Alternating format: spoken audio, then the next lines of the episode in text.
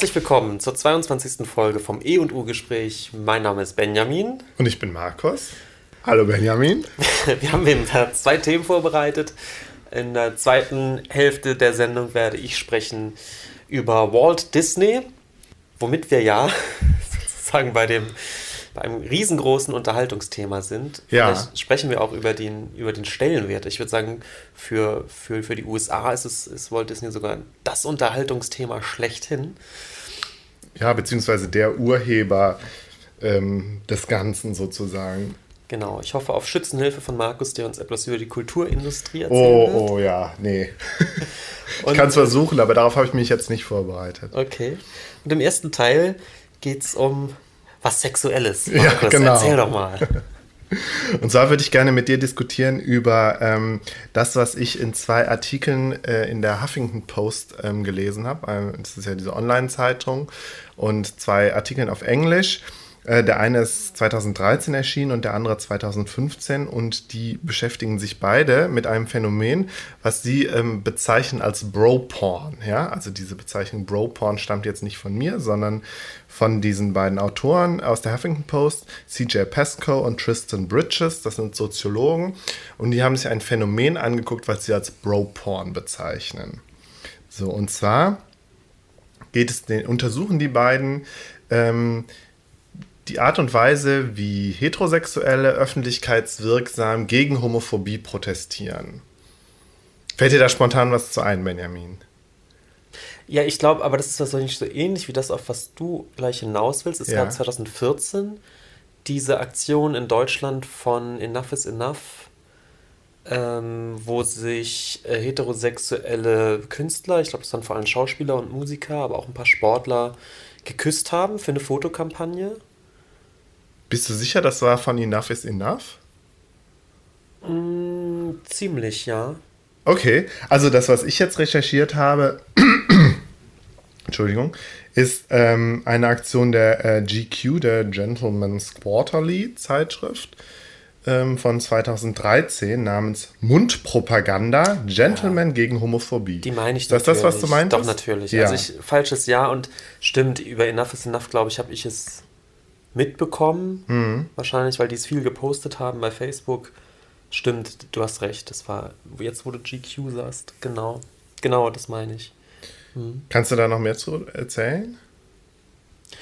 Ähm, ja, nur so viel, dass es. Ähm, das hat ziemlich Furore gemacht. Also es gab dann auch Spiegel Online-Artikel, genau. wo diese Fotoserie auch abgebildet wurde, weil durchaus so prominente Schwergewichte mitgemacht haben. Ja, zum Beispiel haben. Herbert Grönemeyer. Beispiel Herbert Grönemeyer. Thomas D., Moses Pelham und ein paar Schauspieler, August Diehl und Kostja Ullmann vielleicht unter anderem. Äh, also es waren insgesamt 13 prominente Männer. Manche mhm. haben wohl auch nicht, also haben, sind wohl auch angefragt worden und haben dann abgelehnt. Mhm. Ähm, und das war halt eine Aktion in Deutschland. Und die ähm, beiden Autoren von diesen Artikeln in der Huffington Post beziehen sich auf vergleichbare Artikel im englischsprachigen Raum.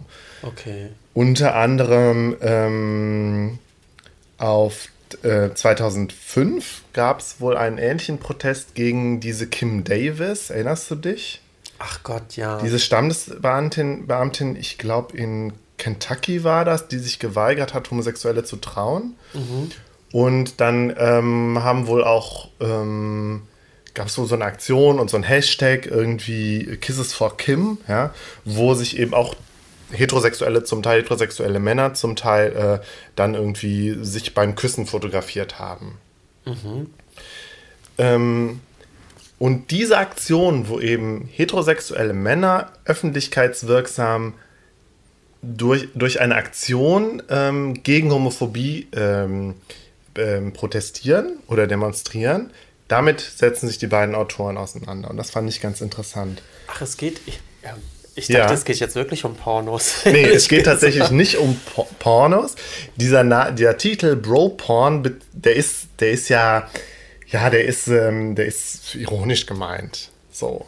Ach so, deswegen äh, im, im, Vorgespräch hatte ich nur noch gesagt, ich dachte direkt an dieses ja. Broke Straight Boys, was ja so eine, ja. so eine Pornoserie ja. ist, die in Amerika produziert wird, wo also es ist die Geschichte, wo vermeintliche heterosexuelle äh, junge Typen für Geld miteinander Sex genau. haben. Genau, nein, darum geht es ähm, überhaupt nicht. Und ja, wahrscheinlich sind die, sind die nicht hetero, man weiß es halt nicht, aber das ist die Geschichte dahinter und die ist den, die Typen sind dann auch so ein bisschen in Szene gesetzt, als so, oder gerne mal so ein bisschen angeprollte Heteros, die nur vorher noch erzählen, dass sie sowas ja noch nie gemacht haben und letztendlich sind das aber ganz normale Pornos. Und ich dachte, in die Richtung geht's. Aber dann geht's. Ja, Benjamin, dann hat um äh, vermutlich, äh, äh, vermutlich die Leute bei Twitter, die ich äh, gefragt habe, welches Thema, also welches von zwei ähm, zur Auswahl stehenden Themen, Thema sie gern, Themen sie gerne hätten und dann alle für, also alle von den Vieren, für Bro-Porn gestimmt haben ähm, haben natürlich auch gedacht, es geht um Porno. Ich glaube, es ist wie immer, wenn du, wenn du so Themen abfragst und es ist eins mit Unterleibsbezug da, ja. dann wird das favorisiert. Das war mir auch schon klar, aber ähm, ja, also nichtsdestotrotz. aber jetzt, ich glaube wirklich viele, bei dem Begriff denkt man schnell an sowas, weil mhm. ich, ich glaube, es gibt, glaube ich, mehrere so, so Porno-Formate, die, die damit so ein bisschen ja. spielen, dass da vermeintliche Heteros was tun und der, der Begriff Broke-Porn klingt natürlich ganz extrem danach. Ja, total. Ähm, nichtsdestoweniger ist also der, dass, der, dass die, diese beiden Soziologen diesen Titel gewählt haben, der spielt natürlich genau darauf an.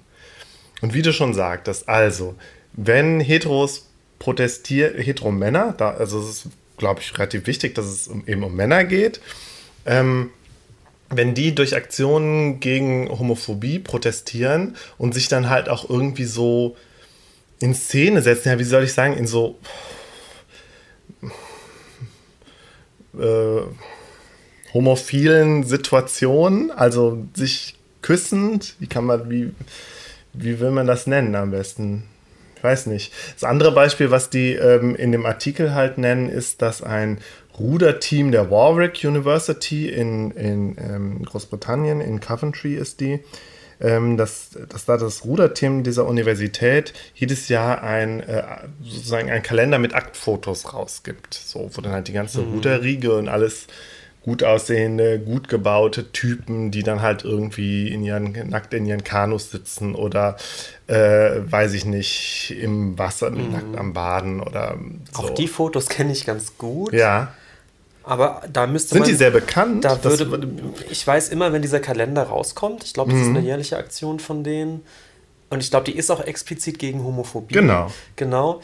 Ähm, und immer wenn da rauskommt, kriege ich es irgendwie mit, weil es einfach auf Facebook gepostet wird. Ja. Jetzt frage mich nicht über welche Kanäle. Ähm, ich habe ja mehrere so Gay-Sites gelinkt und das macht dann da schon immer die Runde, wenn, ja. der, wenn der Katalog. Äh, das sind aber auch alles so gut aussehende Typen irgendwie. Genau, aber da finde ich jetzt schon mal interessant die Frage, inwieweit diese oder warum diese Bilder als homophil empfunden werden. Das habe ich jetzt gesagt, auch als vor, äh, vorläufiger Begriff, weil, weil wird mir, nicht, ich nicht sicher Da wird bin. nicht geküsst, da wird ja. auch nicht, da werden keine schwulen Posen oder irgendwas äh, gezeigt. Letztendlich ist es ein Aktkalender mit sehr gut gebauten Ruderern. Und ich glaube, würden die nicht sagen, dass das explizit gegen Homophobie ist, könnte es eigentlich auch sein, dass der für Mädels gemacht ist. Würde ich jetzt behaupten. Mhm die Metaebene ist natürlich, dass man als, als Homosexueller bei so Ruderern oder diese, diese Sportromantik, die, die viele, glaube ich, viele Bildbände, homosexuelle Bildbände einfach aufrufen oder auch Pornos, die so funktionieren. Aber das ist ja schon wieder so, ein, so eine Meta-Lesart, darin was Homophiles zu sehen, wenn, wenn sich da Sportler so ausziehen. Aber an sich finde ich die Fotos, da müsste man jetzt drüber diskutieren, was an den Fotos homophil ist. Vielleicht bei der Rudermannschaft gar nicht so sehr, sondern da kommt es dann wirklich auf den Kontext an. Ja. Warum zieht sich eine Rudermannschaft, die mutmaßlich, bei der mutmaßlich alle heterosexuell sind, das wissen wir ja auch gar nicht, aber wir gehen davon aus, dass sie alle hetero sind, dass die sich ausziehen und sozusagen in sexy Pose, ja, für, äh, für den guten Zweck der, äh, der Anti-Homophobie äh, ähm, ihre, ihren Kalender rausbringen. Mhm. So. Und ähm, also diesen Kontext meine ich halt. Okay. Und das andere ist halt hetero-Männer knutschen gegen Homophobie. Ja. Ähm, also sie bringen sich irgendwie. Also man, man könnte ja jetzt so naiv erstmal sagen, ja, Moment, aber wenn die sind hetero und dann protestieren die gegen Homophobie und ähm, bringen die sich dann, also sind die dann jetzt selber schwul oder was? Oder wieso? Also, also verstehst du? Es ist so, wenn man jetzt naiv an die Sache rangeht, dann könnte man erstmal denken, hm, was, was passiert da sozusagen? Ist das jetzt irgendwie, verwischen da jetzt auch gerade so ein bisschen die Grenzen zwischen schwul und hetero?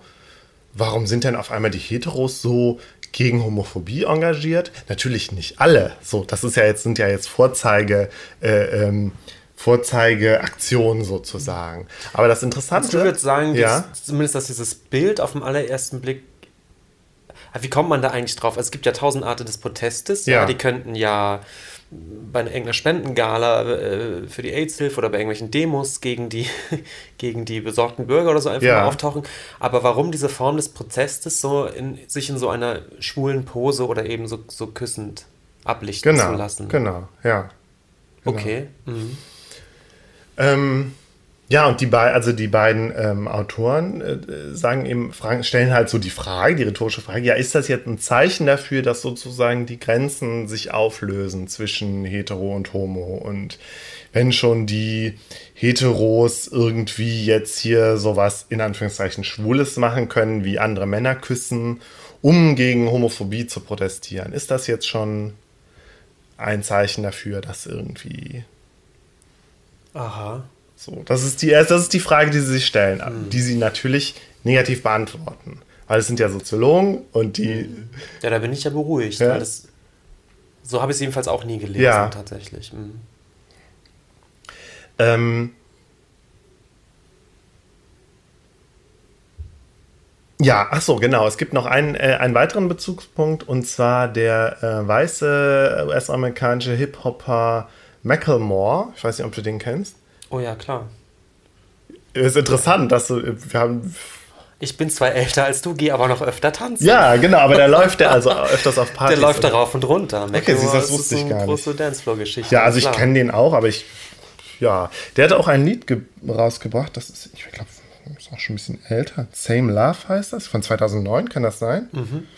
Also ich sage, hm, aber ich, schon, ich kenne das, ja. ich kenne auch das Video, ja.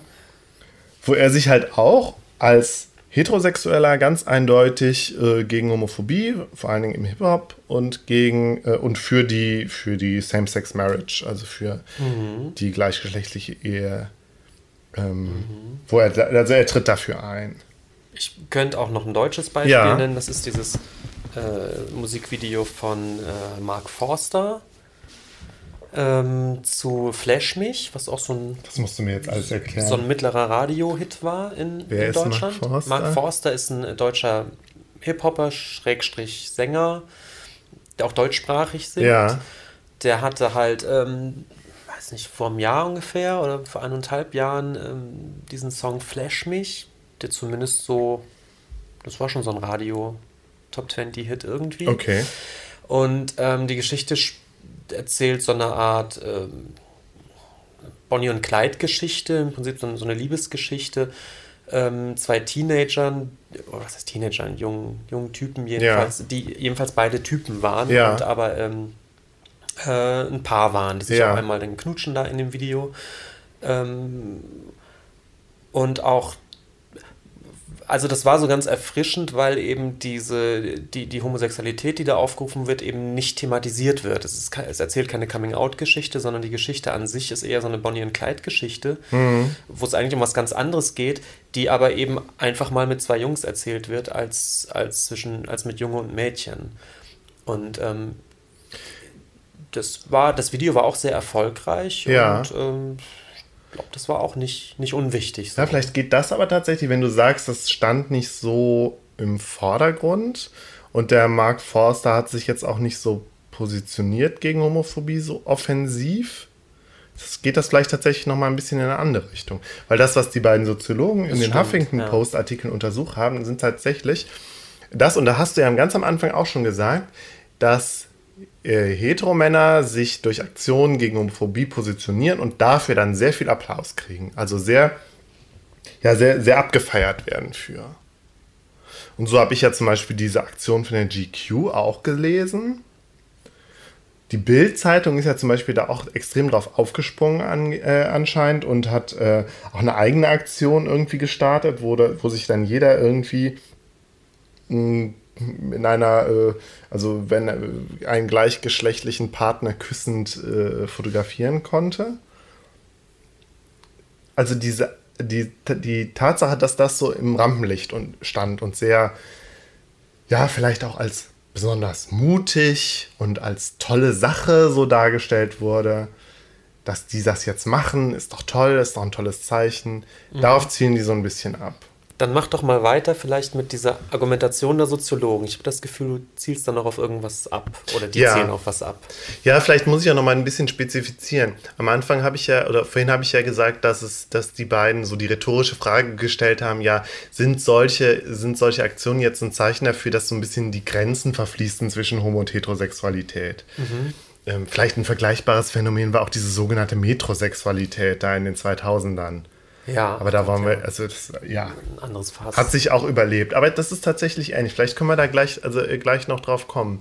Ähm, die beiden Soziologen argumentieren, so nach meinem Verständnis, nach meiner Lesart, ich habe es jetzt auch nicht äh, wortwörtlich äh, nochmal nachgeguckt, aber vor, weiß ich nicht, vor 30, 40 Jahren hätten, wenn Heteros so eine Aktion gemacht hätten, hätten die sich sozusagen in Verruf gebracht, ja, als schwul zu gelten. Also in Zeiten, wo tatsächlich in den westlichen Ländern die Homophobie noch deutlich stärker war als jetzt, hätten sich Heteros, die sowas gemacht hätten, in Verruf gebracht, selber schwul zu sein. Oder ja, irgendwie, ja, was, was sind das denn für Leute? So.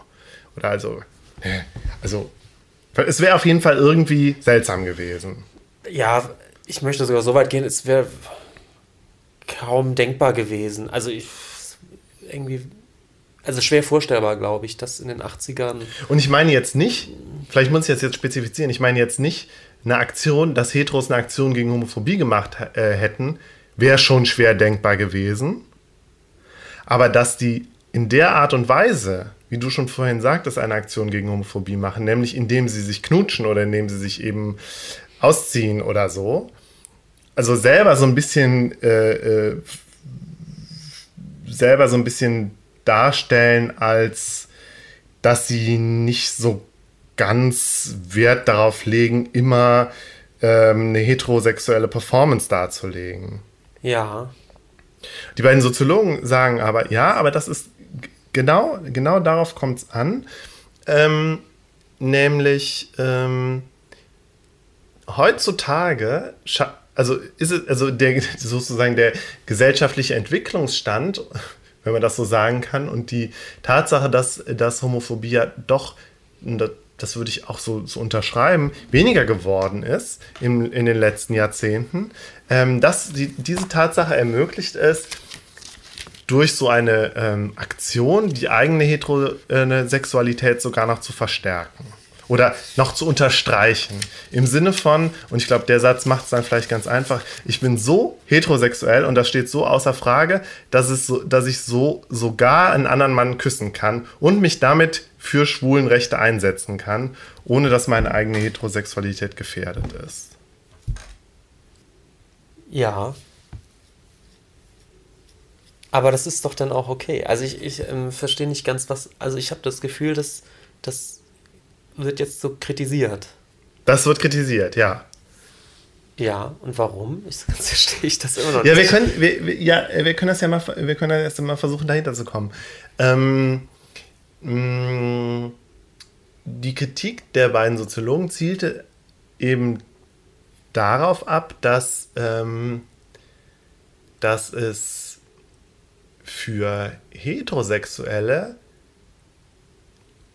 heutzutage vielleicht sogar leicht ist oder wenn sie es dann tun, werden sie dafür abgefeiert, wenn sie sich knutschen. Wenn, sie jetzt, wenn sich jetzt aber tatsächlich zwei Schwule oder, weiß ich nicht, ein Jugendlicher kurz vor oder während seinem Coming Out, ja, mag, wenn er tatsächlich äh, äh, einen anderen Typen knutscht und dabei beobachtet wird, eben nicht die gleiche Anerkennung erfahren, sondern immer noch Probleme. Das, für mich sind das jetzt auch zwei Ebenen. Ähm, ja. Ich verstehe jetzt aber nicht. Trotzdem kann es ja sein, dass diese, diese Aktion, die verschärft doch jetzt das Problem für Coming-out-Jugendliche nicht, sich zu knutschen. Ganz im Gegenteil.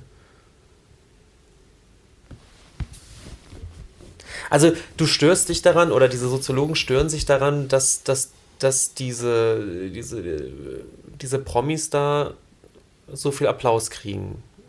Diese, was heißt, die stören sich daran? Oder dass die, versuch, die versuchen wird, halt. Oder? Ja, die versuchen halt, dass ähm, dieses Phänomen noch ähm, in seiner Komplexität zu analysieren.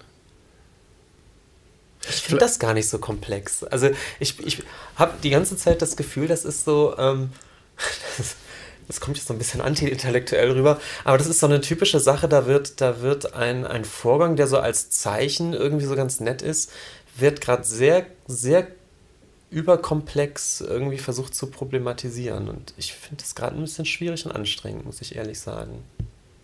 Also für mich ist es so ein bisschen. Das war jetzt ein Totschlagargument, Benjamin. Ja, ich weiß natürlich, aber es ist wirklich gerade so ein bisschen so. Da, da, küssen sich zwei Heteros, um zu zeigen, ja Gott, warum nicht? Ähm, ja. Und ich, ich verstehe nicht ganz, ich, warum das jetzt kritisiert wird als, nada, da sind die aber auf einer, auf einer die sind billig drauf aus, irgendwie Applaus zu kriegen und so. Finde ich zum Beispiel schon eine Unterstellung. Also ähm, ja, aber jetzt argumentierst du nicht soziologisch, weil bei, die Soziologen gucken ja auf das Strukturelle sozusagen.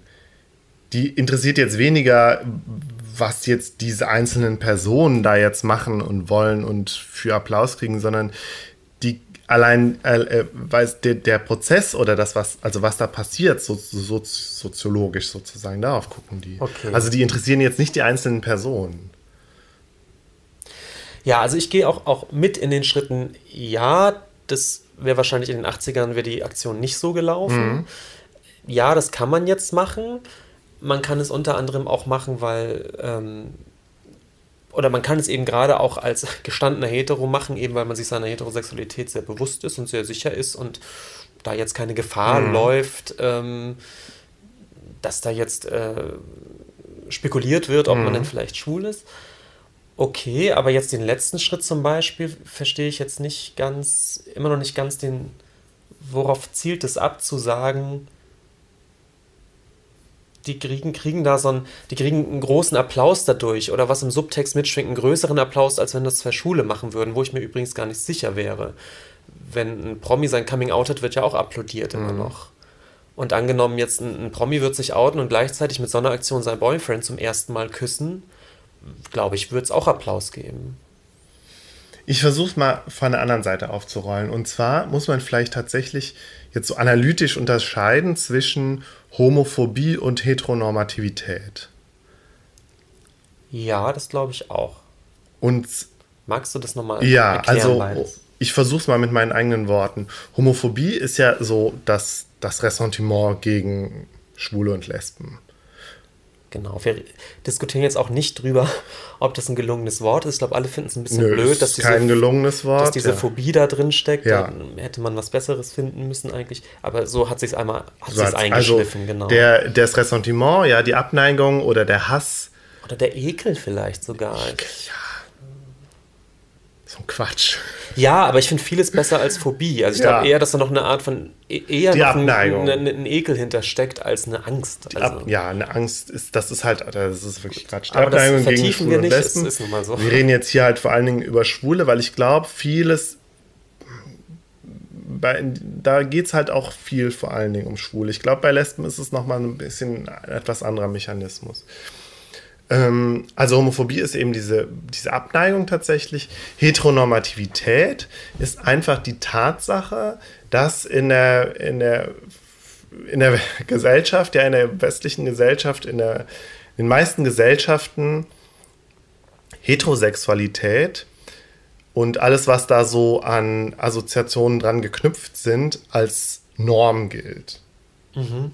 Und zwar jetzt Norm nicht verstanden so rein zahlenmäßig, also was weiß ich, dass 95 Prozent aller Menschen nur heterosexuelle Beziehungen haben oder nur heterosexuellen Sex oder so, sondern dass Heterosexualität praktisch äh, die, für die meisten Menschen oder für, ja, für so, so allgemein als das Normale gilt, wovon man grundsätzlich erstmal ausgeht. Mhm. Also runtergebrochen, du triffst einen Menschen und gehst erstmal davon aus, dass er heterosexuell ist. Ja. Du gehst nicht grundsätzlich davon aus, dass er äh, homosexuell ist. Ja. Ähm, dass das auch, dass das irgendwie korreliert mit, das, mit der, mit, damit, dass womöglich wirklich die meisten Menschen heterosexuell sind.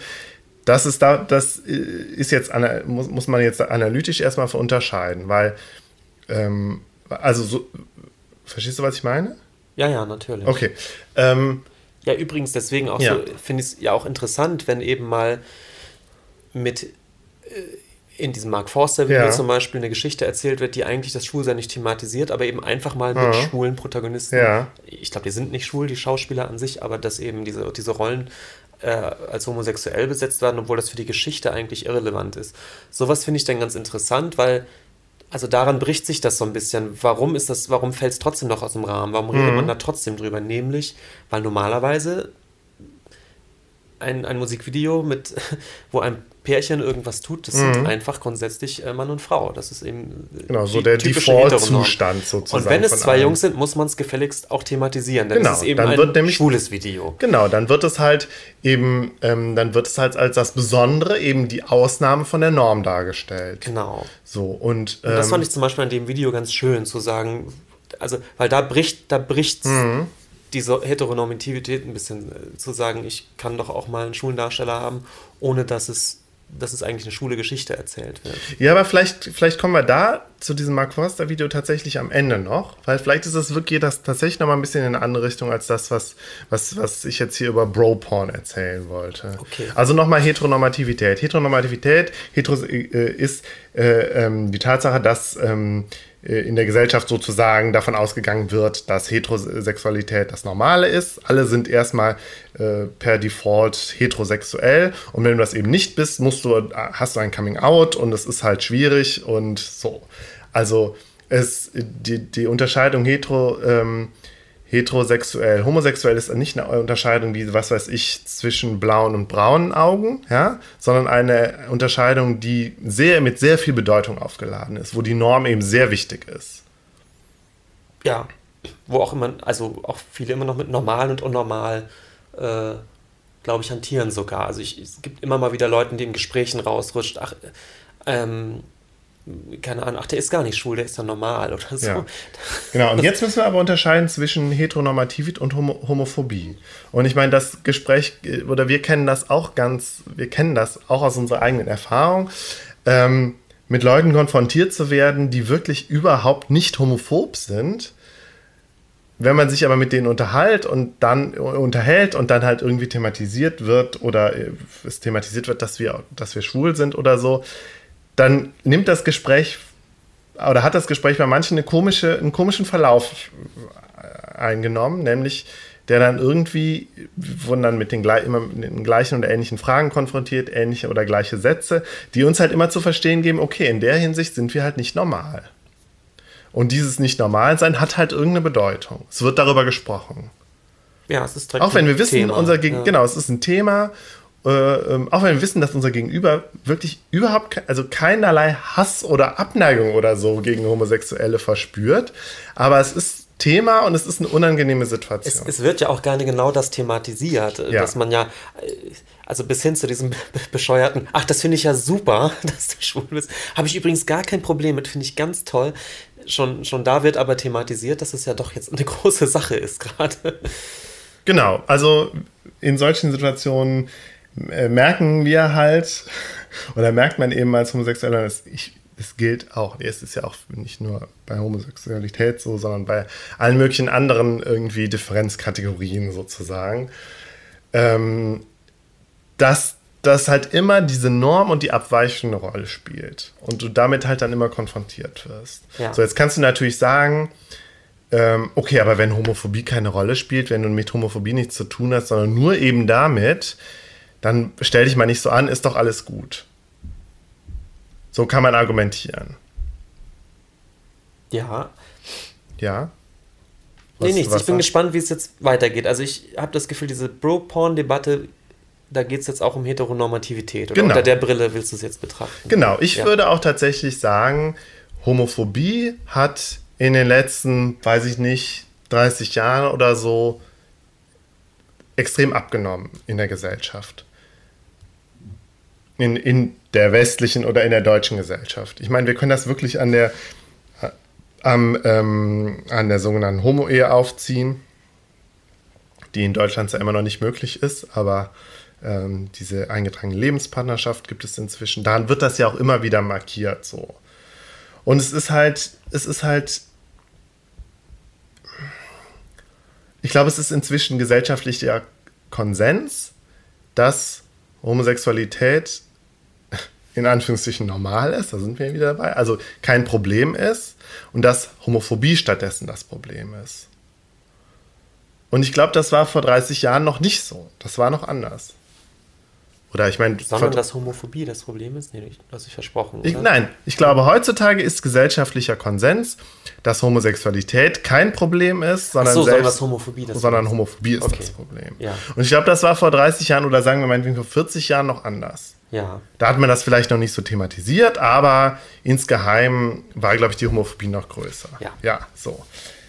Also ich glaube, dieses, ähm, man könnte jetzt dieses äh, Bro-Porn-Phänomen tatsächlich da einordnen und sagen, Bro-Porn ist ein Zeichen dafür, dass ähm, Homophobie inzwischen als Problem gilt und kritisiert wird und äh, werden kann und werden sollte und eben auch Heteros da jetzt sozusagen mit aufspringen und ähm, äh, tatsächlich sich engagieren gegen Homophobie. Mhm. So, zugleich, und da, und das sagt der Artikel, die Heteronormativität hat aber überhaupt nicht abgenommen in der Gesellschaft. Homophobie hat abgenommen, das zeigt dieses Bropon-Phänomen, aber die Gesellschaft ist weiterhin so heteronormativ wie ihr dem sozusagen. Mhm. Ja, das kann gut sein. Weil das zeigt sich eben daran, die Typen sind die Typen, die sich engagieren, sind hetero. Da wird überhaupt nicht in Frage gestellt, dass sie hetero sind. Sondern als Heteros treten sie auf und küssen andere Heteros, wo auch nicht in Frage gestellt wird, dass sie hetero sind. Und der, also das, das Sahnehäubchen ist jetzt sogar, und das sagen die, das sagen die, die beiden Soziologen auch, und das habe ich am Anfang auch schon gesagt, dass sie ähm, sogar noch dafür abgefeiert werden und äh, als besonders hetero gelten. Als besonders mutig vielleicht auch sogar. So, vielleicht als besonders männlich. So, sie trauen sich jetzt sogar, vielleicht ist das Wort männlich da auch noch, auch noch äh, ähm, ganz wichtig. Sie sind jetzt, sie sind so männlich, dass sie sich trauen können, ähm, in Anführungszeichen schwule Sachen zu machen, ohne dass ihre Männlichkeit in Frage gestellt wird. Ja, aber das würde mich mal interessieren. Also wurde das thematisiert, dass das jetzt besonders männlich ist? Nein, das war nicht. jetzt mein, das war jetzt, waren jetzt meine Worte. Ja. Finde ich schon als Formulierung äh, irgendwie schwierig, weil ich glaube, auf weiß nicht, ob das, ob das thematisiert wurde. Aber es hat ihre Männlichkeit ja auf jeden Fall nicht in Frage gestellt, dass sie andere Männer küssen. Ja, also Männlichkeit ist eh schwierig. Ne? Mhm. Ich bin ja auch als, als Homosexueller männlich. Also das ist schwierig. Ja, da muss man jetzt wieder, muss man jetzt wieder irgendwie zwischen äh, Sex und Gender unterscheiden. Dass du biologisch männlich bist. Ja, ach, das ist aber echt jetzt gerade schwierig. Ähm, das wird ja bedeuten, dass, dass gendermäßig ausgedrückt Homosexuelle eher weiblich sind, also eher feminin gegendert. Nein, was heißt Sinn? Nee, da, da, jetzt, jetzt bist du auch jetzt argumentierst du nicht mehr soziologisch. Soziologen würden sagen, würden ja nicht davon sagen, dass du irgendwas bist, sondern dass du, dass, dass, dass da etwas konstruiert wird, dass dir etwas zugeschrieben wurde, dass du sozialisiert wurdest, dass du Rollen spielst, sozusagen Performances hinlegst und so. Aber vielleicht kommen wir davon weg. Wir haben den Punkt eigentlich jetzt auch schon. Mhm. An die Homophobie äh, äh, hat abgenommen, aber die Heteronormativität bleibt immer noch bestehen. Und, die, und das genau zeigt unter anderem, also unter anderem zeigt dieses Phänomen Bro-Porn genau das. Ja, ich bin mir, ja, ich bin mir da nicht so sicher. Also erstens, ich glaube, an der Analyse stimmt sicherlich was, dass die Homophobie abgenommen hat und die Heteronormativität nicht. Was finde ich aber auch jetzt erstmal kein, kein Grund zur Sorge ist, im Sinne, dass man das natürlich als natürliche Schritte in eine Richtung sehen könnte. Die, dieser eigentliche Hass oder diese, diese mhm. wirkliche Abneigung gegen Schwule nimmt als erstes ab Und äh, wenn sich das einigermaßen gesetzt hat in einer Gesellschaft, könnte man den nächsten mhm. Schritt machen und sagen, so, wie, wie sieht es eigentlich mit dieser Normativität denn immer mhm. noch aus? Wäre mhm. das der nächste Schritt, da auch mal weiterzukommen? Mhm. Und wir sind vielleicht irgendwo da auf halber Strecke mhm. momentan. Ähm, weswegen ich da das jetzt noch nicht, ähm, also das kann man analysieren, aber ich würde es jetzt nicht dramatisieren, so, mhm. muss ich sagen, sondern würde eher sagen, ja, wir sind halt noch auf dem Weg, klar. Und ähm, dann wäre meine Frage, wie wie weicht man denn die Heteronormativität auf, wenn nicht dadurch, dass man eben auch mal küssende Männer zeigt? Immer mal wieder, weil ich habe mhm, das Gefühl, mhm. ein großer, eine große Sache oder ein großer Grund für diese Heteronormativität ist auch, dass man doch trotz aller Quotenschulen in Soaps, die es ja angeblich in jeder Soap gibt, was ich übrigens gar nicht glaube, aber das wird ja mhm. immer so kolportiert, dass man wenn man nicht selbst in der Schulenszene unterwegs ist oder schwule Leute kennt, doch immer noch relativ wenig Männerpärchen sieht im öffentlichen Stadtbild, in den Medien und so weiter. Das ist sicherlich auch mehr geworden als noch vor 20 Jahren, aber trotzdem glaube ich, ist es immer noch so, dass für viele Leute ein knutschendes Männerpärchen Hingucker ist mhm. und aus der Norm fällt und äh, man wird sich nicht mehr, man wird nicht mehr mit dem Finger richtig drauf zeigen, aber man dreht sich schon doch nochmal um und sagt, oh, hast du gerade gesehen oder so, ja? ja? Das mag in der Köln-Innenstadt vielleicht auch noch anders sein als in Kleinstädten. Ja. Auch das spielt alles eine Rolle, das will ich gar nicht ausbreiten. So, jedenfalls glaube ich, dass eben diese, diese Präsenz, dass das Präsenzzeigen von, heterosexu äh, von homosexueller Liebe oder, oder selbst zu homosexuellen Akten, ja. so ein Kuss, ein wichtiger Schritt ist, den Heteronormativität aufzuweichen. Und auch da fände ich dann diese Aktion eigentlich ganz gut. Ich glaube, Heteronormativität wäre dann aufgeweicht, wenn, ähm, wenn du, wenn das nicht mehr thematisiert würde, wie du schon sagtest, wenn es nicht mehr thematisiert würde, oh, das sind ja zwei Männer, die sich da küssen, sondern wenn das halt als genauso interessant oder uninteressant gilt wie ein küssendes Heteropärchen. Ja, das stimmt. Aber wie gesagt, dadurch, dass es einfach ja. nicht so ist, gesellschaftlich, finde ich, ist es für die jetzige Zeit ja. mit, dem, mit dem jetzigen Entwicklungsstand eine gute Aktion. Und keine, die man kritisieren müsste, weil sie sozusagen nicht weit genug ist oder, oder eben Ressentiments oder, oder, oder Klischeebilder eher noch untermauert oder so. Das kann ich da eigentlich nicht sehen. Nee, es geht ja auch nicht um Klischees und Ressentiments. Da, dann bist du ja wieder auf der Homophobie-Ebene. Sondern es geht tatsächlich nur darum, dass diese Bro-Porn-Aktionen die Heteronormativität nicht in Frage stellen. Weil sozusagen die, die Fronten immer ganz klar sind. Das sind Heteros, die küssen sich. Heteromänner, die sich küssen, um gegen Homophobie einzutreten. Vielleicht wäre es was anderes, wenn das Ganze ähm, alles ein bisschen vager und unklarer wäre. Ich weiß es nicht. Ja, auf jeden Fall ist aber ein interessantes ja. Gedankenmodell. Was, was wäre die bessere Kampagne gewesen? Das Vielleicht wäre die besser, weiß ich nicht, vielleicht wäre es ja auch die bessere Kampagne gewesen, wenn hetero Männer schwule Männer geküsst hätten. Auch dann würdest du ja thematisieren, ja. oder sind zwei Männer, die sich küssen. Aus der Nummer kommst du nicht raus. Das heißt, die bessere Kampagne, ich bin jetzt polemisch, wäre gewesen, ja. wenn Männer Frauen küssen. Äh, ich bin jetzt blöd. Aber weißt du, da beißt sich der Hund so ein bisschen in den Schwanz. Mhm. Aber ich fand, ich fand interessant den Punkt, dass du gesagt hast, als Schritt sozusagen in die richtige Richtung mag man das doch ganz gut finden. Du siehst halt einfach, sich küssende Männer und dass du die überhaupt siehst. Und dass vielleicht so ein gesellschaftlicher Gewöhnungseffekt dadurch genau. angestoßen wird. Mag der glaub, Schritt in die richtige Richtung sein. Und ich glaube, man unterschätzt leicht, also wir als Leute, mhm. die eben, die eben ständig im Kontakt mhm. einfach mit Schulen sind und einfach äh, auf Partys sind, wo an jeder Ecke mhm. knutschende Männer stehen, man unterschätzt, für wie viele das ein sehr ungewohnter mhm. Anblick ist.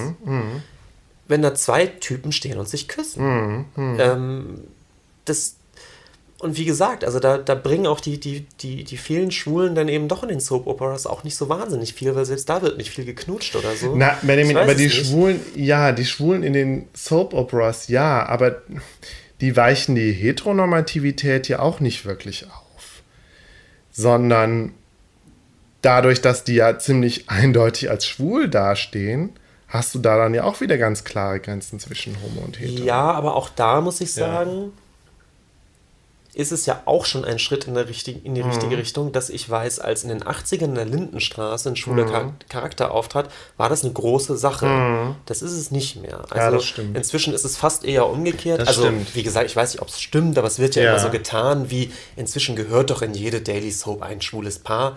Äh, sonst, das geht schon fast ja, nicht mehr an. Das gehört schon fast dazu. Dass das auch das als Normalität gelebt Genau, ich, sehe, ich, ich sehe genau da die, die langsame Aufweichung der Heteronormativität, zu sagen, nö, wenn wir eine Soap-Opera haben, wo, was weiß ich, durchschnittlich ungefähr acht bis zehn Liebesgeschichten ja. parallel erzählt werden, müsste eigentlich auch eine Homo-Liebesgeschichte ja. dabei sein. Finde ich genau richtig gedacht. Ja. Dass die immer noch rausspringt, ist dann aber nicht nee, das Problem. Nee, aber da gebe ich dir schon recht, dass das, dass das tatsächlich als inzwischen als normaler gilt.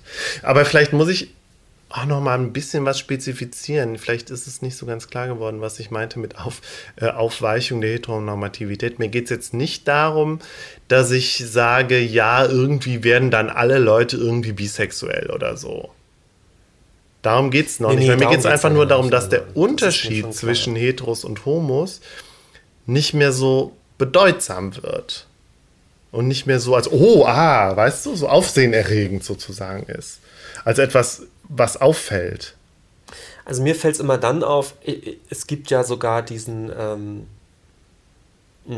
also man kriegt ja oft schlechte Laune, wenn man zu viele Kommentare durchliest, ja. unter anderem von eben so Schulmusikvideos oder so, dass es ja dann wirklich Kommentare gibt wie, man könne ja überhaupt gar keine Sendung mehr einschalten oder keinen Film mehr gucken, wo ein nicht irgendein Schwuler irgendwie schulthematisiert wird. Ja, aber das ähm, ist schon homophob. Das, ja, lass mich noch zu Ende reden. Mhm dass ich genau bei diesem Satz dachte, nee, genau das stimmt einfach nicht. Hm. Ich würde gerne mal einfach einen Tag lang testhalber einfach mal RTL oder so laufen lassen, von morgens um neun bis, bis, bis abends um elf und mal eine Strichliste führen, führen wie oft Schule auftauchen oder Schule thematisiert werden. Ja. Ich würde sagen, an einem durchschnittlichen Tag ungefähr null.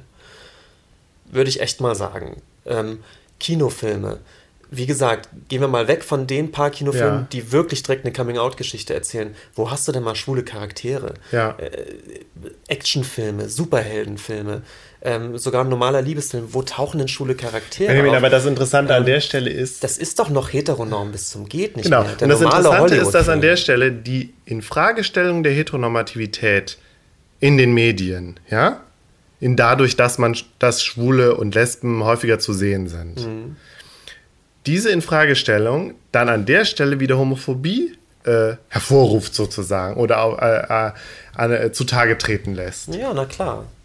Aber da zeigt sich, wie, ja, ein Teil der Gesellschaft ist schon sehr weit und hast immer noch ja. Leute, die, ja, äh, Klar. Und Teil der Gesellschaft würde ich auch wieder sagen, wir sprechen ja jetzt wirklich sehr viel über Repräsentation in den Medien. Also eigentlich ja nur. Ja.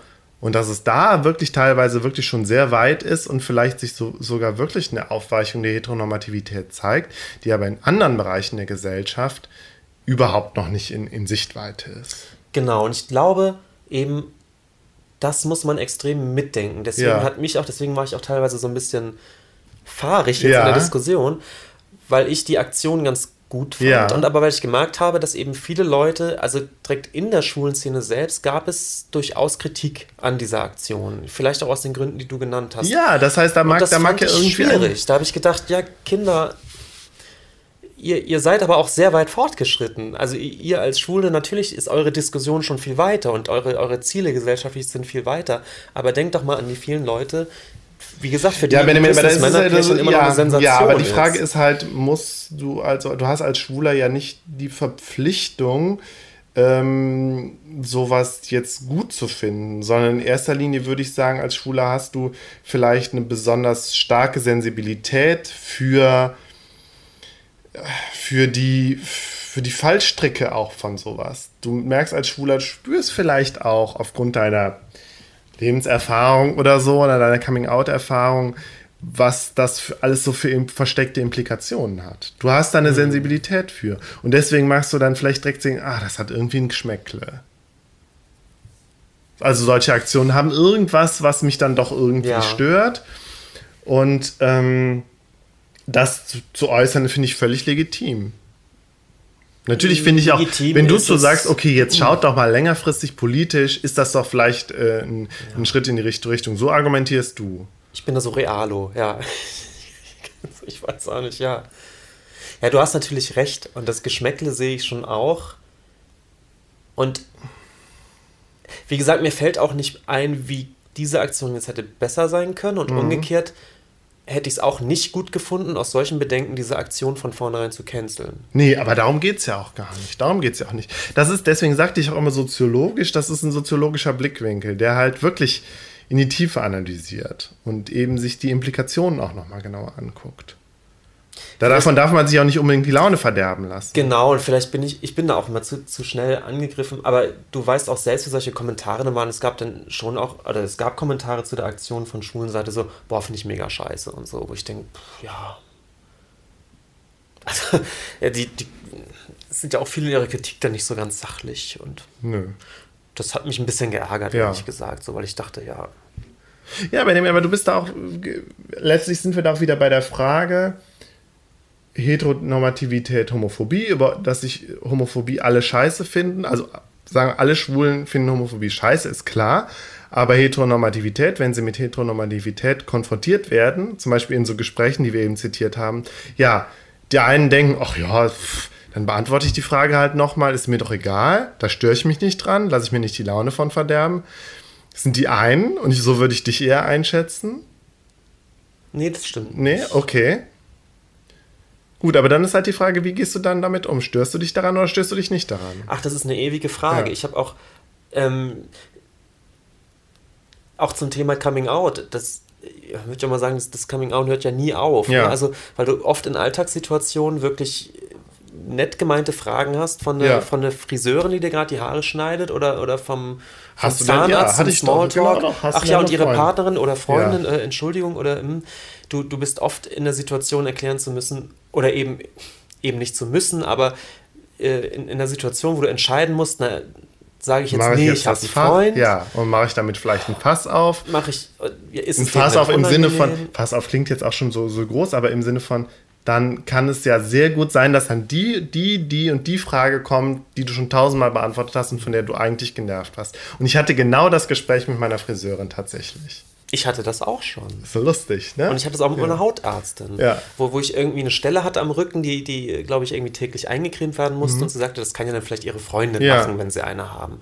Und das sind die Kleinigkeiten, die ich auch wirklich nicht überdramatisiere, mhm. aber die jedes, also oder in bestimmten Situationen und auch nach Tageslaune abhängig schon mal nerven können. Genau, ja, und ich finde, und darum geht es ja auch nur, dass, dass es einfach nervt. Ja. Ja. Und muss aber auch sagen, das ist, ist vielleicht auch wirklich eine, eine Darf man noch Milieu sagen? Eine Milieufrage oder eine, eine Kontextfrage zumindest.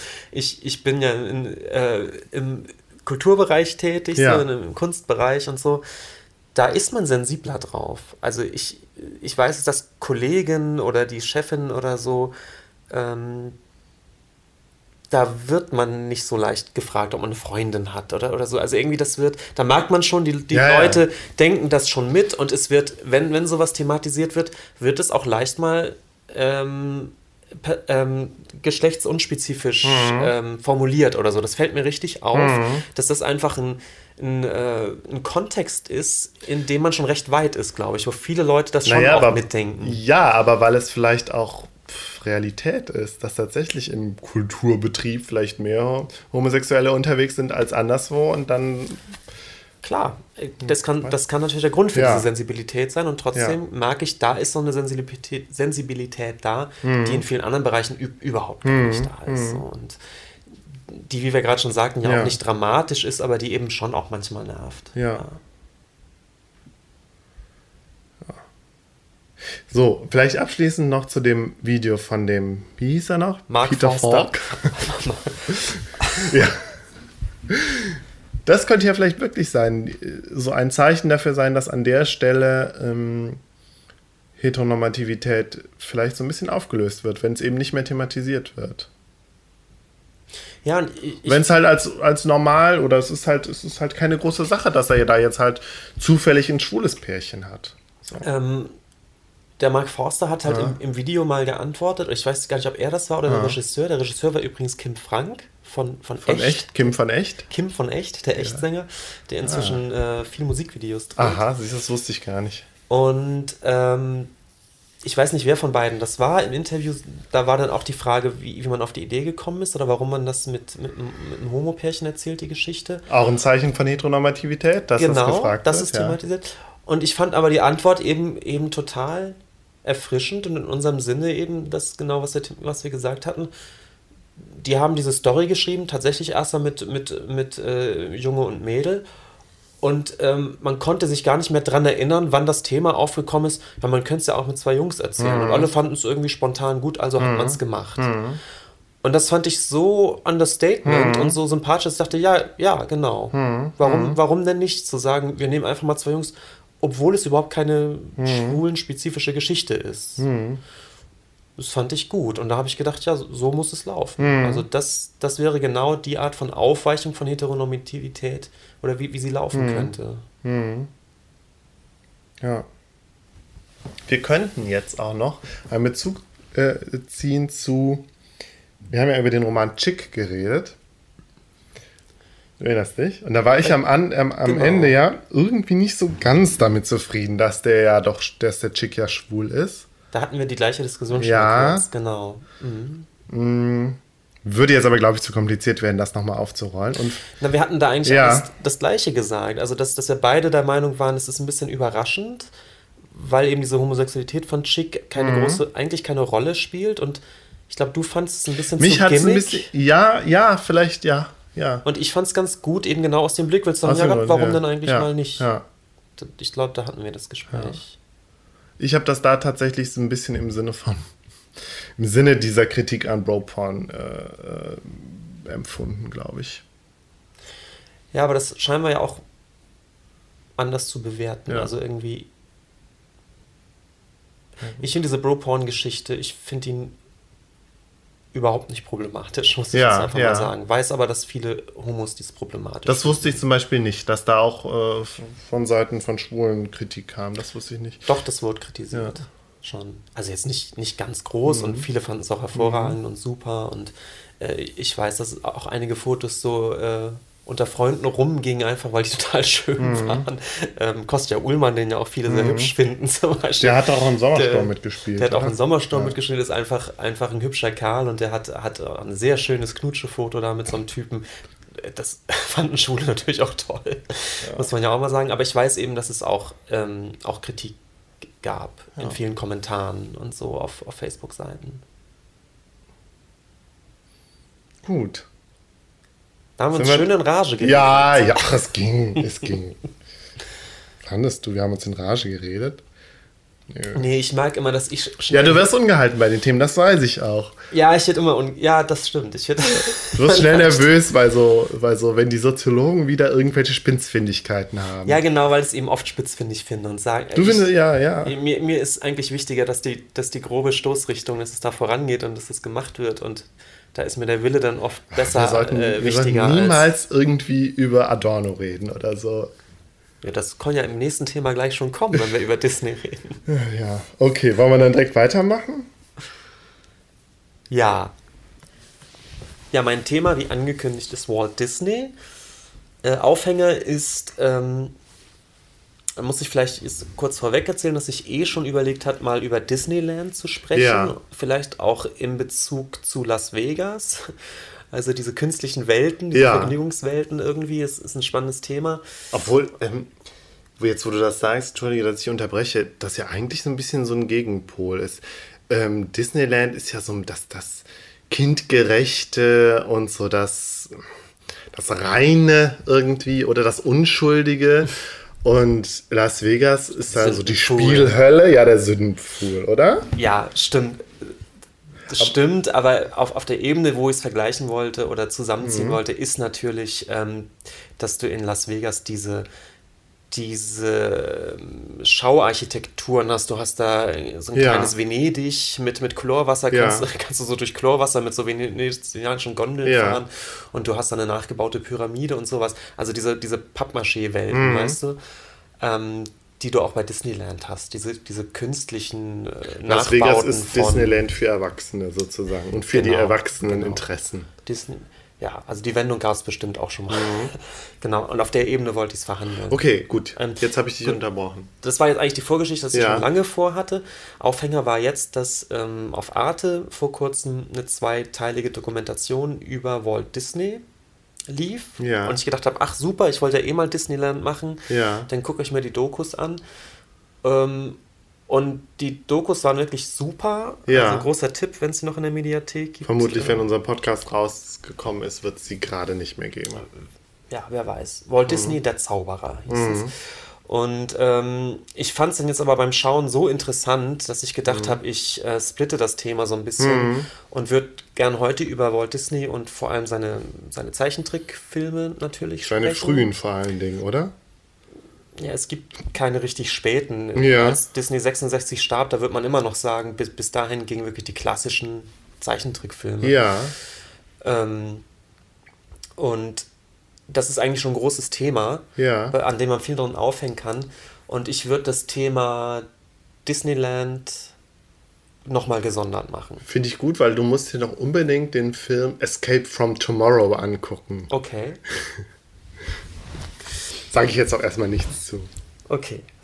Ähm, also Walt Disney wird 1901 in Chicago geboren, ähm, ist das letzte von fünf Kindern. Das letzte sagt man nicht, das jüngste. Das jüngste, ja. Der Nachzügler, das Nesthäkchen. Genau, der Vater ist Bauunternehmer, ähm, scheint aber öfter mal so ein bisschen die Profession gewechselt zu haben, nämlich als äh, Walt Disney aufwächst ähm, in seiner Kindheit, ist der Vater, versucht sich da gerade als Farmer. Ja. Und äh, Disney musste auch äh, in, in, seiner Kindheit viel auf der, auf der Farm mhm. äh, wohl auch helfen. Ähm, das hat dann später so ein ganz bisschen zu dem Mythos geführt, ähm, der ja so nahe liegt, dass er so keine richtige Kindheit gehabt hat, weil mhm. er schon als Kind äh, wirklich. Ah, verstehe. Und deswegen musste. hat er das äh, Zeit seines Lebens versucht nachzuholen. Genau, seine Kindheit wieder einzuholen. Ja. Das ist so typischer Kitsch. Ja. Aber es bietet sich so ein bisschen so an, weil er eben tatsächlich auf diesem Hof helfen musste oder auf dem Feld sogar. Ähm, äh, dann ist er im Ersten Weltkrieg, ist er in Frankreich gewesen, hat als Ambulanzfahrer... Das ist komisch, ja, weil wir haben uns gefragt, da muss er doch gerade mal so... Da muss er 15, 16 gewesen ja. sein, rein rechnerisch. Ähm, aber es, Vielleicht gibt es auch irgendwo einen Fehler es, in der Wikipedia. Nee, die, die Doku hat davon auch gesprochen. So, okay. Die war, glaube ich, extrem gut recherchiert. Ja wir werden es nicht ganz klären können. Ja. Vielleicht war, war er wirklich gerade 16, 17, vielleicht war es so Sanitätsdienst, vielleicht war es auch noch was anderes als, als der Krieg an der, mhm. als, der, als der Dienst an der Front. Jedenfalls kam er dann als äh, immer noch sehr junger Mann ähm, aus dem äh, Krieg wieder ähm, und hätte dann wohl in der inzwischen Marmeladenfabrik des Vaters äh, wohl einen Posten sicher gehabt. Ja. Das war natürlich so geplant. Aber das waren nicht ganz äh, seine Pläne, denn Disney war passionierter Zeichner, hat kurzzeitig sogar die, die, so eine Kunstschule besucht ja. und hat gerne und viel Cartoonist gezeichnet. halt vor allen Dingen. Ich weiß gar nicht, ob das schon von Anfang an Richtung äh, Cartoon ging. Ja. Ähm, jedenfalls ist er, äh, also macht er dann sogar eine, ähm, fängt er an zu arbeiten als, ähm, als Gebrauchsgrafiker mhm. in so einer das ist ja noch eine Zeit irgendwie. Wie Andy Warhol, oder? War der nicht auch Gebrauchsgrafiker? Das kann gut sein. Ja. Ich glaube, der war sogar richtig Werbegrafiker. Kann gut Warhol. sein, ja. Weiß ich nicht. Ja, man muss sich immer noch sagen, dass viele Kataloge zu der Zeit und äh, Plakate, also das, was so heute ja. Otto-Kataloge gibt es ja auch schon nicht mehr gewesen sind, die sind damals ja noch gezeichnet ja. gewesen und nicht unbedingt bebildert. Also es gibt Gebrauchsgrafiker mhm. damals als äh, Beruf ist, ist nicht so exotisch mhm. eigentlich. Das macht er auch eine Zeit lang und ist aber nebenbei eben riesengroßer Kinofan, mhm. unter anderem mit so einem Interesse an Trickfilmen. Mhm. Ähm, ich habe es nicht genau recherchiert, ähm, habe aber so das Gefühl, dass die Verbreitung von Trickfilmen damals vor allem als Kinovorfilm ja. funktionierte. Ja, so habe ich das auch verstanden. Wir sind ja immer noch in einer Zeit, wo das Fernsehen noch kein großes Medium war. Nee, so gab es das da überhaupt schon in den 20ern? Keine Ahnung. Also wenn, dann kam es gerade so ganz. Ich glaube, es kam so in den 30ern doch auch eher. Ich glaube erst später, ja. das stimmt. Das heißt, äh, Trickfilme waren eher kurze Vorfilme vor den eigentlichen äh, Kinospielfilmen. Ja. Und er ist eben ein großer Kinofilm, großer Trickfilm-Fan und dreht dann auch seine ersten äh, Animationsfilme so abends nach der Arbeit mit so einer geliehenen Kamera. Hm. und äh, merkt recht schnell, dass es das eigentlich ist, was er machen will. Gründet dann seine erste kleine Filmfirma, die er Laughogram nennt. Geil. Nicht Instagram. Nicht Instagram, Laughogram. Ähm, äh, produziert erste kleine Trickfilme, wird dann, glaube ich, auch so ein bisschen über den Tisch gezogen durch irgendeinen Auftraggeber, der mhm. nicht zahlt. Jedenfalls geht er dann ganz schnell bankrott. Aber ähm, eigentlich ist die Filmwelt immer noch das, was er machen möchte. Wie war der Disney? Was war das denn für ein Typ, der Disney? Kann man das schon, kann man ihn schon irgendwie charakterisieren? Schon oder ist das schon jetzt noch zu früh? Vielleicht können wir es schon mal vorschalten. Es wird sich später, später noch, noch wirklich aus, auskristallisieren, so richtig, dass er zum einen eben so ein Unternehmergeist ja. ist und zwar mit allen oft auch eher oder leicht auch mal ja. negativ konnotierten Dinge. Also er ist natürlich super zielstrebig, er ist ein Workaholic. Ja. Ähm, auf der anderen Seite aber eben auch äh, als Chef äh, schwierig, ja. Äh, super temperamentvoll. Äh, ähm, per perfektionistisch. Ähm, ja, Benjamin, ist er gewesen wie Steve Jobs? Ist er Steve Jobs seiner Zeit? Ich weiß es nicht. Aber wo du sagst Unternehmer, ja, er war Unternehmer, aber und da sind wir wieder direkt bei Steve Jobs. Ich finde, er war ein Visionär. Er war ein Visionär. Visionär. Und, und er war ein Charismatiker. Ja, und ja, wie Steve Jobs, beides. Ja, eben. Nur, ähm, ja, halt von, für seine Zeit und halt aber auch in der Unterhalt, natürlich die Unterhaltungsbranche. Also ich glaube, in diesen Unternehmenqualitäten ist, ist er auch, und da wollten wir ja auch drüber mhm. sprechen, ist er typisch amerikanisch und das, was einen amerikanisch mhm. erfolgreichen äh, Unternehmer ausmacht. Eben dieses dieses Charismatiker sein, mhm. Leute für seine Ideen begeistern kann, so ein grenzenloser Optimismus, den du brauchst, dieses, mhm. Diesen visionären Weitblick, dieses, mhm. diesen Willen, was Neues zu schaffen, in dem neuen Dreck der Beste zu sein. Ja, und dann da, aber eben auch Energien zu bündeln und charismatisch genug zu sein, Leute da mitzuschleppen, die da mitmachen. Ja, aber er hat ja auch Fehler gemacht, im, im Sinne von, er hat sich ja auch über den Tisch ziehen lassen, er hat sich sozusagen in seinen Anfängen auch verarschen lassen. Und in, ja. ich fand in der Doku. Wir reden von so einem 20-Jährigen, ne? Ja. Zu der Zeit immer noch. Da ist er 1920. Das war so eine. Ja, aber ich habe das jetzt so verstanden, dass seine Visionen waren ihm dann doch wichtiger als das reine geschäftliche Kalkül. Der war, der war jetzt primär nicht der, der kühl kalkulierende, sondern primär war der Visionär, der seine Idee hatte, so soll, so, da will ich hin, so soll es aussehen. Aber oder? ist das nicht genau dieser Unternehmermythos, dass es ja eigentlich nicht ums Geld geht, sondern darum, eine Idee, einen, einen Traum zu verwirklichen und damit erfolgreich zu sein? Ja. Da ist ja, das ist ja noch der Unterschied, würde ich sagen, zwischen diesen klassischen Unternehmer. Der Unternehmer geht und, und dieser Wall Street-Geschichte ja. in den 80ern, also diese, diese High-Kapitalismus-Leute, wo es wirklich nur ums Geld geht. Ich glaube, dieser amerikanische halt Traum des Unternehmens ja. ist immer eine Vision zu verfolgen und, und die groß zu machen. Ja, und ich glaube tatsächlich, dass nebenbei wird man Milliardär. Rolle. Ja, das ja? spielt eine Das Rolle. ist doch das Klischee. Ja, ja. Und da trifft er voll rein. Ja. Genau. Und also dazu passt eben auch, dass, dass das irgendwie nicht das allererste Business, was er als ganz junger Mann macht, mhm. irgendwie nicht klappt und äh, er dann aber natürlich nicht die Flinte ins Korn wirft, sondern. Das ist ja auch die amerikanische Erzählung, weißt du? Du stehst halt, du fällst hin, stehst wieder auf, probierst was Neues, verfolgst deinen Weg sozusagen. Genau. Und er ähm, macht dann auch so was ganz Typisches. Er sagt, äh, ja gut, hier hat es irgendwie nicht geklappt. Äh, vielleicht ist es hier zu klein für mich, ich muss nach LA und mhm. versuch's da nochmal richtig. Mhm. Und er geht nach Los Angeles, weil er einfach merkt, gut, hier ist die Filmindustrie, ja. hier, hier, hier passiert's gerade und hier will ich es dann auch schaffen. Ja und äh, überlegt sich dann eigentlich eher Filmregisseur zu werden. Mhm. Äh, geht dann da so halb hausieren in den mhm. Filmstudios, bequatscht mehrere Leute, ob er nicht einen Job kriegen könnte, klappt alles nicht so richtig. Und witzigerweise ähm, werden dann aber Leute auf ihn aufmerksam, die diese Trickfilme, die mhm. er dann eben gemacht hat, die die ganz interessant mhm. finden und ihn ähm, äh, über mehrere kleine Trickfilme dann äh, engagieren. engagieren. Sozusagen und der Auf, Gründ, die, sie, die, die in Auftrag geben. Die sie in Auftrag geben. Ähm, und so gründet er 1922 zusammen mit seinem Bruder Roy.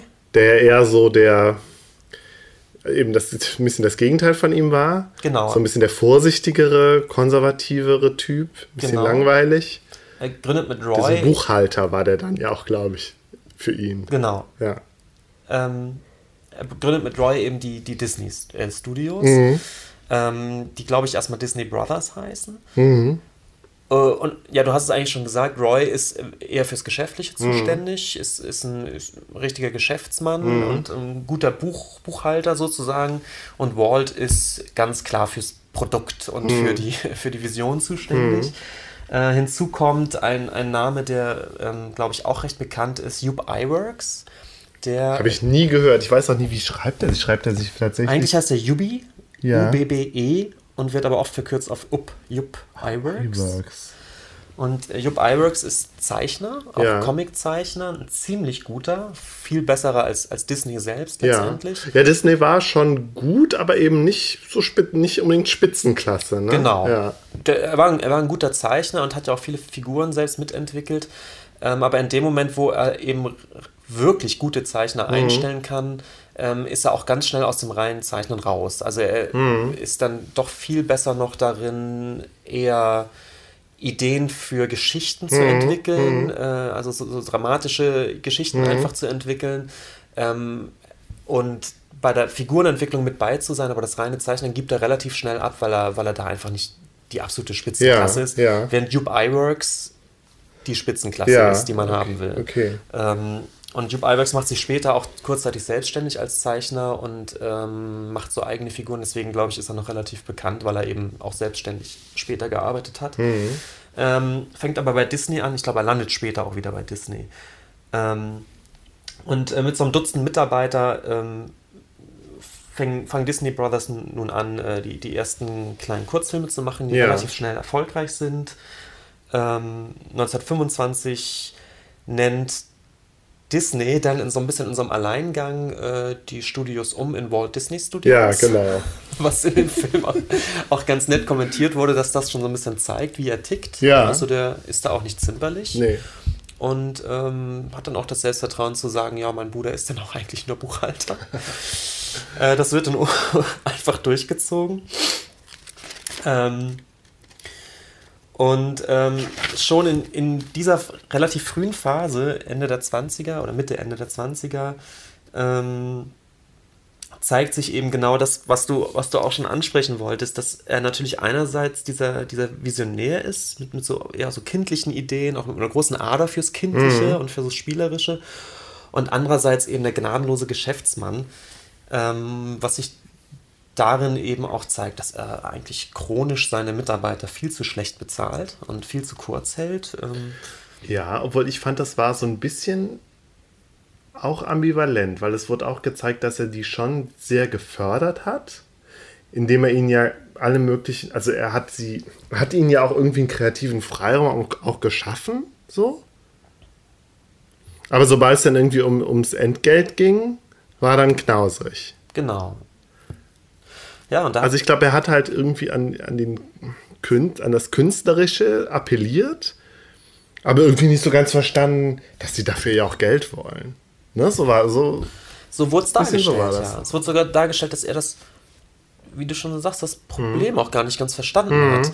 Ähm, hat großen Wert drauf gelegt auf so eine kumpelhafte oder heute würde ja. man sagen, so eine Think Tank-Atmosphäre. Ja, und da sind wir. Seine Mitarbeiter gerne die Jungs genannt, seine Jungs, ja. So da sind wir auch ganz schnell wieder bei dem, bei diesem Thema, was wir, also als wir über, die, über den The Circle gesprochen haben, die neuere Unternehmenskultur.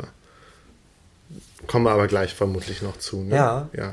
Aber das ist, ist eben auch interessant, dass er einerseits auch viel auf seine Jungs hält mhm. und was wir hier ausbrüten, das ist Weltklasse mhm. und so weiter. Aber wie du schon sagst, bei der Bezahlung. Pff, ach, Geld wollen die jetzt mhm. auch noch. So. Mhm. Und das führt sogar 1928 dazu, dass fast die gesamte Belegschaft geschlossen sich abwerben lässt. Also es gibt äh, natürlich andere Trickfilmkompanien, die, die merken, dass er da einen ganz guten Stab an mhm. Leuten hat. Und ähm, es, es geht wirklich fast die gesamte Belegschaft 1928. Äh, einer der wenigen, die, bleibt, äh, die bleiben, ist Hugh Iwerks.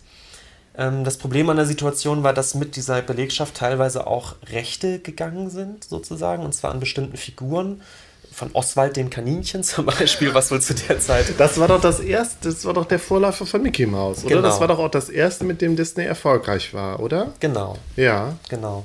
Sah und aus wie Mickey Mouse, nur mit äh, langen Ohren und keiner langen Nase. Genau, und dieses Kaninchen ist halt irgendwie weg. Und äh, Disney muss sich jetzt ein neues Produkt überlegen und ähm, die spinnen dann irgendwie um 1928 rum eben ähm, die Figur Mickey Mouse. Mhm. Und äh, das Ganze passiert zusammen mit Jupe Iwerks. Also es wird immer gesagt, dass das rein äußerliche letztendlich hat, hat Jupe Iwerks mhm. entwickelt, aber die Figur vom Charakter und von der Erzählung her, was, was das für eine Art mhm. von Figur eigentlich sein sollte, das, das ist eben typisch Disney mhm. eigentlich. Und ähm, er macht dann äh, zwei, zwei Testfilme, wenn man so will, mit Mickey Mouse und das mhm. läuft schon alles ganz gut. Und ähm, was äh, dann passiert, jetzt muss ich einmal kurz gucken ähm, auf das Datum, mhm. ist das nämlich äh, was ganz Tolles Neues passiert. Nämlich 1927 ähm, spielt im Kino der erste große kommerzielle Tonfilm, ja. The Jazz Singer. Ja. Und Disney hat sofort, ihm ist sofort klar, das ist es. Ja. Ton, Tonfilm ist es. Und, also Trickfilm ähm, mit Ton. Trickfilm mit Ton. Ja. Und ähm, so, dass es, dass er den dritten Mickey Mouse Film, mhm. dann direkt als Tonfilm. Ähm, ist das Steamboat Willie? Das ist der berühmte, der berühmte Steamboat, Steamboat Willie. Und was, was, gar nicht so einfach ist, also technisch nicht einfach ist, ja. ähm, synchron zur Filmspur, die Tonspur so hinzubekommen, ja. dass eben Geräusche auch wirklich genau auf, auf den Punkt sind und so weiter. Ich muss da immer an diese ähm, Folge von Futurama denken, die so im Stil von Steamboat Willie ist. Kennst du die? Nee. Achso, der ganze Film ist so gemacht. Edding. Futurama, also eine Futurama-Folge, die ist, glaube ich, auch so dreigeteilt und die sind immer in un unterschiedlichen Zeichnung, Zeichenstilen. Okay. Und eine Episode ist halt im, im Stil von Steamboat Willie und die ganze Zeit wackeln die so mit ihren Beinen. Also, weißt du, bei Steamboat ja, Willie ist ja, das ist ja immer so Musik und so. Die, die gehen immer so ein bisschen an die Knie. Ja, so, die, ne? die federn immer so. Und bei Futurama in der ganzen Folge machen die das. Das ist so lustig. Ja. Mhm. Also Steamboat Willie ist ja irgendwie so, Mickey Mouse fährt irgendwie mit so einem Dampfboot über den Fluss und da passieren allerlei lustige Dinge auf dem, auf dem äh, Boot, oder? Genau, ja. ich glaube so ein sieben, acht Minuten Film, mhm.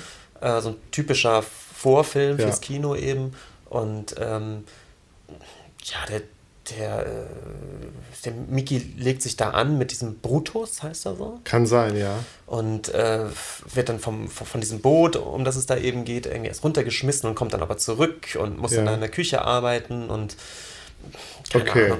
Und das Ganze ist durchsetzt eben mit, mit so Songs, äh, die er dann auch mhm. kurz anstimmt. Ähm, und äh, er spielt dann zum Beispiel auf, äh, auf den Küchenutensilien, ähm, ja. spielt ja. er dann Schlagzeug und, und solche Sachen. Und ich glaube, er spielt dann auch auf den auf den Zähnen von einem. Ja, von der Kuh oder so, von vom Alligator? Kuh, ich weiß Von einer Kuh spielt er auf ja. den Zähnen ein Xylophon. Ja.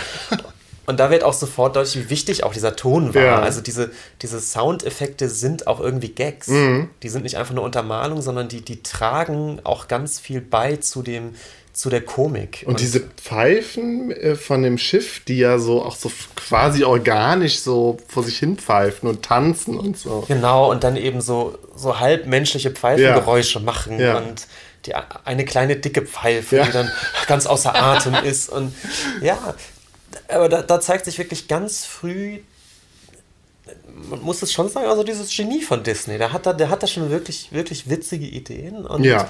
auch, auch diesen Riecher sofort in den Tonfilm einzusteigen. Also in dem Moment, wo, wo der erfunden wird, ist er sofort mit dabei und sagt, gerade Cartoons, da, da passiert es mit dem Ton. Ich fand das halt interessant. Also ich habe diese Doku, auch den ersten Teil habe ich auch gesehen und habe auch dann das erste Mal so das Gefühl gehabt, ja, das war wirklich genial, was der Disney sich da überlegt hat, weil ähm, bisher habe ich das immer so, also ich meine, ich habe als Kind ja schon die Mickey Mouse Comics gelesen ähm, und bin irgendwie da, also in so eine, mit so einer Bilderwelt halt auch groß geworden, dass ich das, dass das für mich immer so normal war, weißt du? Mhm. Und ich das nie irgendwie als was Besonderes habe sehen können.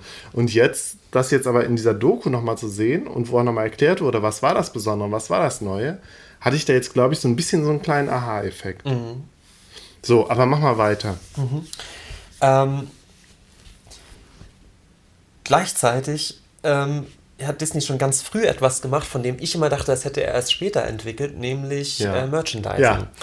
Das habe ich auch, das war also bei mir auch so. Mit der Erfindung der, der Mausfigur, der, der Mickey Maus, hat er sofort auch äh, Lizenzen genommen, ja. diese Figur zu vermarkten. An, also an, Dritt, an Drittanbietern angeboten, Lizenzen zu kaufen, ja. um alles Mögliche mit dieser Figur zu vermarkten.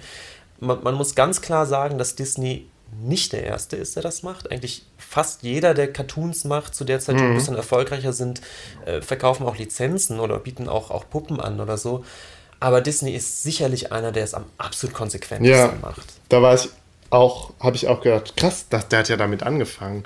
Irgendwie denkt man so, ja, erst hatte die Mickey Mouse und dann waren das diese Filme und dann haben sie irgendwann angefangen, dann In den auch, 50ern hat man Ja. gemerkt, man könnte ja. Ja, ja, genau, Und das so ist es gedacht, aber nicht. so ist Also es es, nicht. das läuft schon immer parallel. Ja. Mhm. Das, das war mir auch nicht ganz klar. Also man kann sagen, das ist ähm, also auch überhaupt nicht polemisch, das ist typisch Disney. Mhm. Es, ist- es ist, ein Film ist immer auch ein, ein, äh, ein Impuls eigentlich Mhm. für eine Produktpalette. Ähm, ähm, also in den frühen 30er Jahren hat diese Mickey Mouse Figur auch einen ungeheuerlichen Boom. Ja. Es ist wirklich, ach, man weiß es ja auch eigentlich, was, dass das ja einen riesen Stellenwert hat. Ähm, also in der, in der äh, Dokumentation wird auch gesagt, dass zum Beispiel in den frühen 30ern die beliebteste Uhr unter Kindern ist diese Mickey Maus Uhr. also, das, also jeder hat diese Mickey Maus Uhr Ja. einfach. Ähm, und das ist vor allem deswegen interessant, weil wir eigentlich mitten in der Weltwirtschaftskrise sind Ja. und auch gerade Amerika stark gebeutelt ist. Ähm, aber das, was die, was dann an Geld für, für, für so, so Sachen ausgegeben wird, geht an Disney. Also, das ist das, was man sich anscheinend noch leistet. Und äh, deswegen kommt es eigentlich, das ist ein bisschen paradox fast, dass Disney gerade mit so Unterhaltungssachen zu einer Zeit, wo eigentlich für sowas anscheinend eigentlich kein Geld da sein dürfte, macht er damit aber seine ersten Millionen. Ne? Also er macht seine Riesenkarriere, legt er genau in diesen Jahren hin. Aber der Film legt ja auch so ein bisschen nahe, dass da durchaus einen Zusammenhang gibt, dass gerade Mickey Mouse als Figur, ja, so ein kleiner, kle kleines Persönchen, das sich, das sich, äh, das immer irgendwie am Ende gewinnt, ja, auch wenn es eigentlich so klein und schwach ist, aber irgendwie clever und total optimistisch und sich dann immer durch, durchmogelt und am Ende dann doch mit einem Lachen dasteht. Ja, auch als jemand, der nichts hat. Ne? Also Genau. viele der, der ähm, Kontraparts da von, Mickey Mouse, ich glaube, dieser Brutus ist doch sogar dieser fette Kater, Ist der das eine denn Zigarre der, raucht. der spätere? Kater Carlo? Ah, das weiß ich jetzt nicht. Vielleicht verwechsel ich die auch gerade. Heißt Brutus Ist Kater nicht der Carlo? Popeye? Vielleicht verwechsel ich die. Ich weiß es auch nicht. Das kann sein, dass ich die gerade verwechsel. Aber Brutus kommt mir auch bekannt vor. Hm. Gut, kann man Ja, googeln. kann man googeln. in die Kommentare Ja. schreiben. Ähm, ja, zur Figur von, von Mickey Mouse, um die kurz zu charakterisieren, ist natürlich, dass es, es ist viel Slapstick-Humor mit Ja. bei. Klar, das, das übernimmt er sozusagen aus diesen Chaplin-Filmen und so weiter. Das taucht da natürlich auf. Mm, Dabei ist aber Mickey Mouse eben auch so ein bisschen Entertainer. Also er pfeift und tanzt. Es gibt viele Tanzeinlagen. Er singt. Mhm. Ja. Er pfeift und tanzt, er singt. Ähm, und erlebt natürlich Abenteuer. Ja. Es ist immer sehr gewitzt, ist so frech. Es gibt immer so eine Art äh, albernen Love Interest an Minnie Maus, die er natürlich zum Schluss auch immer bekommt. Er muss Mhm. Ja. die ganz oft retten. Genau, oder- Minnie Maus, ne? oder Minnie Maus, genau, die wird ihm auch öfter mal versucht auszuspannen, Mhm. dann holt er sie natürlich wieder und so weiter. Ähm, Das ist so ein Filou irgendwie. Genau. Und vielleicht auch in, in diesem Charakter, auch gerade in, in der Zeit, Mhm. vielleicht auch deswegen erfolgreich, ja. Ähm, ähm, mitten in diesem in, dieser, in diesem Riesenboom von, von Mickey Mouse Anfang der 30er gibt es so einen kleinen, also heute wird man wahrscheinlich wirklich sagen Burnout, also ähm, hat Vorher hat, hatte Disney einen Burnout, oder wie? Also das wird nirgendwo so Ja. genannt, aber ich glaube, heute würde man das so diagnostizieren. Er hat so ein Breakdown, wird das immer genannt Mhm. in der Dokumentation. Äh, so ein bisschen ausgelöst durch die Fehlgeburt ähm, seines ersten Kindes. Also, ja. was sein erstes Ah, Kind ja, hätte ja, sein sollen. mich, ja. Mm, 1931 und er ist einfach wohl auch völlig überarbeitet. Und Und dann macht er zum ersten Mal Urlaub. er macht ne? zum allerersten Mal Urlaub. Auch das übrigens eigentlich so eine typische amerikanische Unternehmergeschichte, wo man ja wenig Urlaub macht, Ja. wo man ja immer nur für den Betrieb da ist. Und ähm, als er dann so ein bisschen mit neuer Kraft aus diesem Urlaub kommt, beginnt äh, eine neue Serie, die parallel zu, zu den Mickey Mouse Sachen läuft. Silly, Symph Silly Symphonies. Kannte ich überhaupt Mhm. Ich nicht. auch nicht. Hat aber unter Zeichnern ähm, wohl so eine Art Kultstatus, Ja. weil es viel künstlerischer ist. Ja. Fast ein bisschen avantgardistisch, mit oft auch ein bisschen düsterer, mit ähm, seltsamen Settings. Und ja jetzt auch in Farbe, ne? Oder war das, Das weiß bei nicht, Mickey? wann das losgeht. Also das, was ich meine, das kann wäre in Farbe sein. gewesen. Das kann gut Zum sein. Teil zumindest, ja. Es gibt so berühmte Sequenzen mit so, äh, zum Beispiel die eine mit so, einem, mit so einem tanzenden Skelett oder so. Ja. Das sind so Dinge. Oh, stimmt, das war noch nicht Falls wir irgendwann mal über ähm, Tim Burton reden, glaube Ja. ich, müssen wir über Silly Symphonies reden. Ich glaube, Ja. da kommt die Art von Ästhetik her. Die hat er in diesen Silly Symphonies schon gehabt. Ähm, Das kann gut sein, ja. So eine gruselige, aber auch irgendwie drollige, äh, nicht ganz ernsthafte, eine nicht ganz ernsthafte Gruselatmosphäre. Ja, und um einiges freier so als Mhm. Mickey Mouse. Mickey Mouse ist in dieser Slapstick-Sache schon sehr, sehr gefangen und Ja. sehr, sehr straight irgendwie und auch sehr kindlich auch. Ja. Ähm, Silly Symphonies ist, glaube ich, ein bisschen ambitionierter. Kennt man heute fast Und das waren mehr. jetzt immer kleine Filme zu Musik und aber immer andere Ideen sozusagen, andere Filme, andere Settings. Ich glaube schon. ja, so hab ich das auch verstanden. Es gab keine durch oder kaum durchgehende Figuren Ja. in dem Sinne, die das etabliert hätte, sondern eben äh, kleinere Settings, Ideen. Mhm. Äh, genau. Und die, die Qualität Mhm. steigt einfach bei ihm. Ähm, Disney ist, wird zu der Zeit wirklich so der Marktführer, was Cartoons angeht, hat zigtausend Patente für, Mhm. für neue, neue Trickfilmverfahren zu der Zeit, die er wirklich nach und nach, ähm, nach und nach perfektioniert. Ähm, äh, lädt dann sogar Kunstprofessoren Ja. ein in die Studios, die dann Vorträge halten. Ja, das ist, was ich meinte. Der hat dann schon sehr viel Wert darauf gelegt, dass sich seine, seine Zeichner, und es waren ja auch ganz viele Frauen als Zeichnerinnen auch, ähm, dass die sich so weiterbilden und dass die irgendwie gut werden, dass die Genau. äh, Inspiration bekommen und so. Genau. Und da sind wir dann auch wieder so Richtung Think Tank, Ja. weißt du, oder so eine Art, mo mo moderne Art, Innovation zu Ja, erzeugen. ja. Ähm, Kreativität. Fachkräfte von außen zu Ja. holen, so solche Dinge, genau. Ja. Und ähm, der nächste größte Schritt ähm, ist dann für ihn, dass er 1934 die Idee entwickelt, einen wirklich abendfüllenden Zeichentrick-Spielfilm zu machen. Und da ist er wirklich der Erste.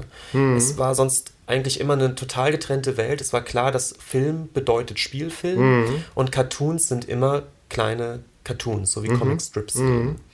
Und 1934 ist sein, sein Projekt zu sagen, warum nicht einen abendfüllenden Spielfilm ähm, als äh, Trickfilm?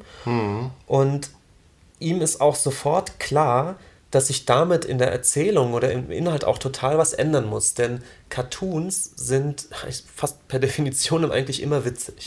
Es geht immer um den Gag. Es ist, ich glaube, es kommt einfach auch von dieser Slapstick-Komödie her. Und ihm ist klar, als Spielfilm funktioniert das nicht so richtig. Und seine Ambition ist eben zu sagen, ich will einen richtigen Spielfilm, der eben weggeht von den Gags oder von Ja. den reinen Gags, sondern eine richtige Geschichte erzählt, die dann eben auch dramatische Züge hat. Und ihm ist es dann eben auch wichtig zu sagen, wenn ich diese Gag-Ebene verlasse, will ich auch diese Cartoon-Ästhetik verlassen, die ja immer Ja. was Karikaturhaftes hat. Ja, ja. ja. Sondern ich will richtige, agierende Personen haben, Menschen. Mhm. Und das ist ein großer Schritt. Das Ja. ist ein großer Schritt, zu sagen, ich will realistischen, ich will agierende Menschen, die aber eben gezeichnet sind. Und ähm, äh, es ist dann so, dass er in den Vorbereitungen zu diesem Film, wir können die Katze ja auf den Sack Ja. lassen, das ist natürlich Schneewittchen, von dem wir reden, Ja. dass er für Schneewittchen ähm, in der Vorbereitungsphase eben Schauspieler anheuert, die gewisse Spiel äh, Hauptrollen schon mal Ja, anspielen, und, eine, durchspielen. und auch eine Tänzerin, die in so einem Schneewittchenkleid dann vor den Zeichnern sozusagen tanzt, dass die sich das genau angucken. genau. Ja, Oder die Grimassen schneiden Ja. einfach, um, um so ein bisschen weg von diesem total karikaturhaften zu kommen, zu, zu wirklich einer, wie zeichnet man eigentlich realistische Mimiken, die natürlich immer noch ein bisschen überzeichnet sein dürfen, die aber eben weg von diesem rein cartoonhaften ja. überzeichnen. Und ich finde bei, ich finde das gerade so interessant. Ähm, bei, bei Schneewittchen ist es ja so, dass Schneewittchen, und ich weiß nicht, dann kommt ja auch noch der Prinz oder so, da kann ich mich gar nicht mehr dran erinnern. Ja. Schneewittchen selbst ist ja dann äh, sehr naturalistisch, also sehr echt realistisch dargestellt. Und die Zwerge sind dann sozusagen der, Comic der Relief. Comic Relief, ja. ja. Und die sind dann auch ganz cartoonhaft und so. Genau. Und ähm, das zieht sich ja durch bis in die, in die jüngsten Disney-Filme, dass du da halt auch immer, äh, weiß ich nicht, keine Ahnung, der einzige, der mir jetzt einfällt, ist hier irgendwie ähm, Die Schöne und das Biest, der ja auch schon einige Jahre auf dem Buckel hat, wo er dann auch die. Tanzenden Geschirr. Ja, genau.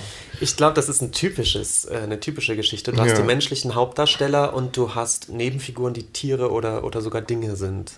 Und jetzt wird mir auch einiges klar. Wir haben ja über Ralph Bakshi gesprochen und ich habe mich ja da in der Folge ähm, so gewundert, warum in diesem einen Film, den wir uns angeguckt haben, Wizards, warum die, die, die Figuren teilweise so krass cartoonhaft sind und wirklich so, so, so gummihaft, weißt du? Mhm. Und gerade diese Hauptfigur, dieser, dieser Wizard namens Avatar, dass der auch so aussieht wie so ein Zwerg von Disney. Mhm. Und dass das letztlich, weil Zeichentrickfilme ihren Ursprung genau da genommen haben, bei den Cartoons, bei mhm. den lustigen, gummihaften Zwergen und bei Mickey Mouse. Ja, genau.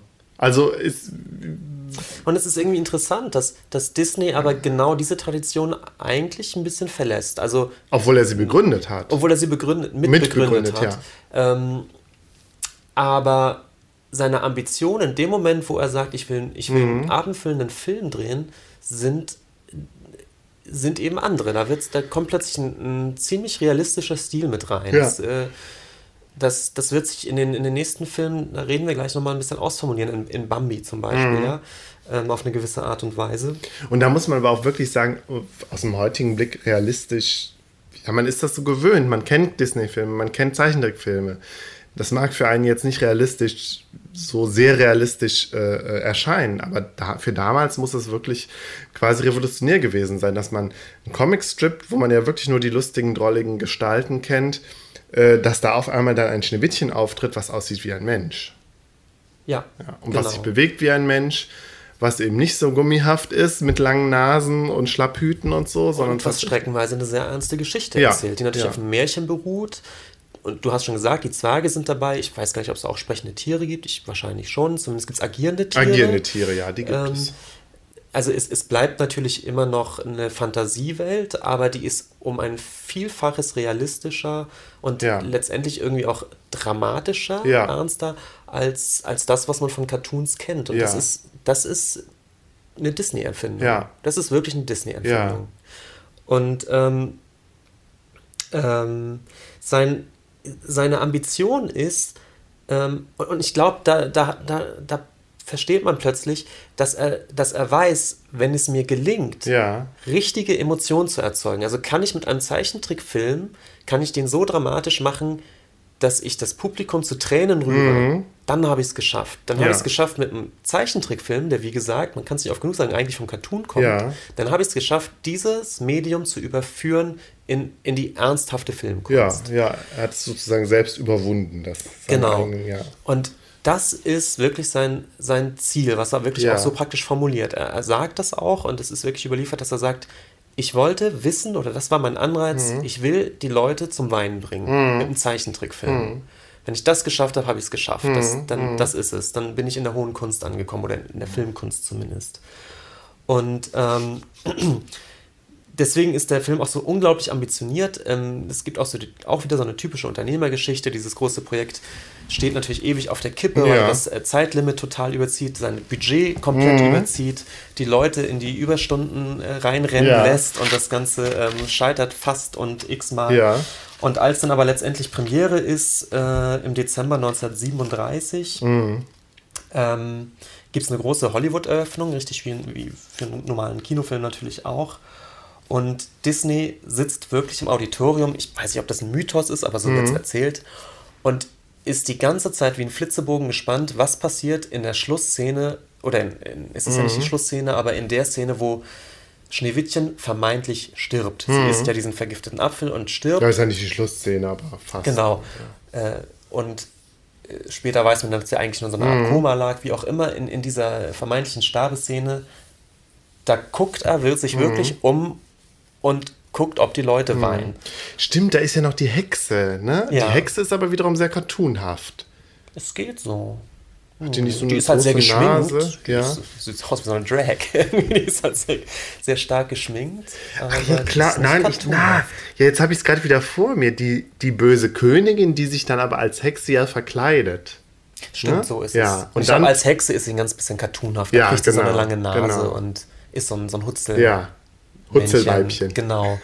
Und als Königin ist sie aber eine sehr streng, ist sie so eine Grace Jones. Ja, ja stimmt, so eine kühle, ja. Genau. Jedenfalls, ähm, das, das äh, Experiment gelingt, ähm, die, die Leute heulen. Mhm. Und ähm, die, die Leute heulen sich wirklich die Augen mhm. aus. Ähm, es gibt dann auch diese wunderbaren Großaufnahmen, auch von diesen heulenden Zwergen, die dann eine rote Nase kriegen und die in die Tränen laufen. Mhm. Und das ist natürlich der, der Trigger, ähm, dass das gesamte Kino mhm. heult bei diesem Film. Ja. Und Disney ist in dem Moment klar, also so der Mythos, dass er auf dem richtigen Weg ist. Er hat da was erfunden, was, das ist sein Erfolgsrezept. Ja. Und ähm, ich finde es jedenfalls interessant, oder da habe ich mir nie Gedanken drum gemacht, dass, dass sozusagen dieser Entree in die, in die hohe Kunst oder das, was für ihn vielleicht so, so eine pure kindliche Unterhaltung von der ja. hohen Kunst trennt, dass das die ähm, ist, ist ähm, ob es einem gelingt, eben Emotionen, richtige Emotionen ja. zu erzeugen, die nicht einfach nur Lachen sind. Ja. Und das scheint für ihn der Grad, die, die, der Grad zu sein, an dem man das festmacht. Das finde ich interessant. Ja. Und ähm, mir ist dann auch aufgefallen, weil er auch öfters davon spricht, dass, dass, dass es ihm gelingen sollte, das gesamte Spektrum an Emotionen mhm. zu erzeugen. Das ist mir auch aufgefallen. Äh, diese Disney-Filme sind eigentlich so proppevoll mit Handlung, äh, in dem wirklich von Schrecken über Freude zu absoluter Spannung, zu einer Hass, mhm. zu, zu, einem Hass bis hin zur, zur eben zur Trauer und wieder zurück zum slapstickhaften mhm. Lachen mhm. immer alles drin sind. Ja, also, das stimmt, ja. Ich glaube, deswegen steht Disney auch für diese Art von. Dann immer sehr stark mit der Musik auch arbeiten. Ja, ja. ja natürlich. Ähm, ähm, die Musik ist ein großer Stimmungsverstärker. Und ich glaube, das macht auch dieses Sentimentale von Disney auf, oder mhm. dieses sehr emotionale alles ausschöpfen zu wollen. Mhm. Also es muss, ein, es muss Riesenlacher geben, aber es muss eben auch die traurige Heulszene kommen. Es, es muss die große Freude da sein, es muss getanzt werden und man muss aber dann gleichzeitig auch noch hassen oder, oder Spannung mhm. erzeugen. Es muss alles drin sein. Ja, ja. Das, das, macht diese Disney-Filme, glaube ich, auch so proppevoll ja. irgendwie. Ähm, und Schneewittchen ist einfach der, der Breakthrough-Film. Mhm. Ist zu dieser Zeit, als er im Kino läuft, der erfolgreichste Film aller Zeiten. Ach, krass. Ja. Ähm, und über das Merchandising und Lizenzprodukte brauchen wir gar nicht zu ja, sprechen. Die. Also das, das läuft. Und ähm, er wird eigentlich zu der Zeit schon als auch als Prototyp Amerikaner eigentlich gefeiert, dem mhm. es nämlich gelingt. Das fand ich ganz interessant, die Kombi. Einerseits künstlerisch was Wertvolles zu schaffen, dann aber eben auch technisch mhm. äh, Emotions, äh, Quatsch, Innovation ja. zu erzeugen. Also es ist auch eine große technische Leistung, so ein, so ein, so ein Trickspielfilm. Ja und das eben noch mit diesem unternehmerischen Erfolg zusammenzubinden, mhm. zusammen, zusammen großen Erfolg zu machen. Das sind so drei Komponenten, die ihn so zum uramerikanischen Superunternehmer ja, machen. Wie Steve ja? Jobs. Ja, so ein bisschen schon. So ein bisschen schon. Ja. Beziehungsweise muss man eigentlich eher umgekehrt sagen. Eigentlich Steve eine große Jobs, technische ja, Leistung, die dann aber auch so künstlerisch noch mit, mit verhandelt und ja, genau. Ja. Es gibt aber dann obwohl es der, der, erfolgreichste Film aller Zeiten ist und von allen gelobt wird, ja. gibt es keine Oscar-Nominierung. Mhm. Eine, eine der frühen und tiefen Kränkungen anscheinend ja. für Disney, weil er dann doch so ein bisschen merkt, irgendwie wird es dann doch nicht wahrgenommen als richtiger Spielfilm, ja, als richtiger ja. Äh, Spielfilm, ja.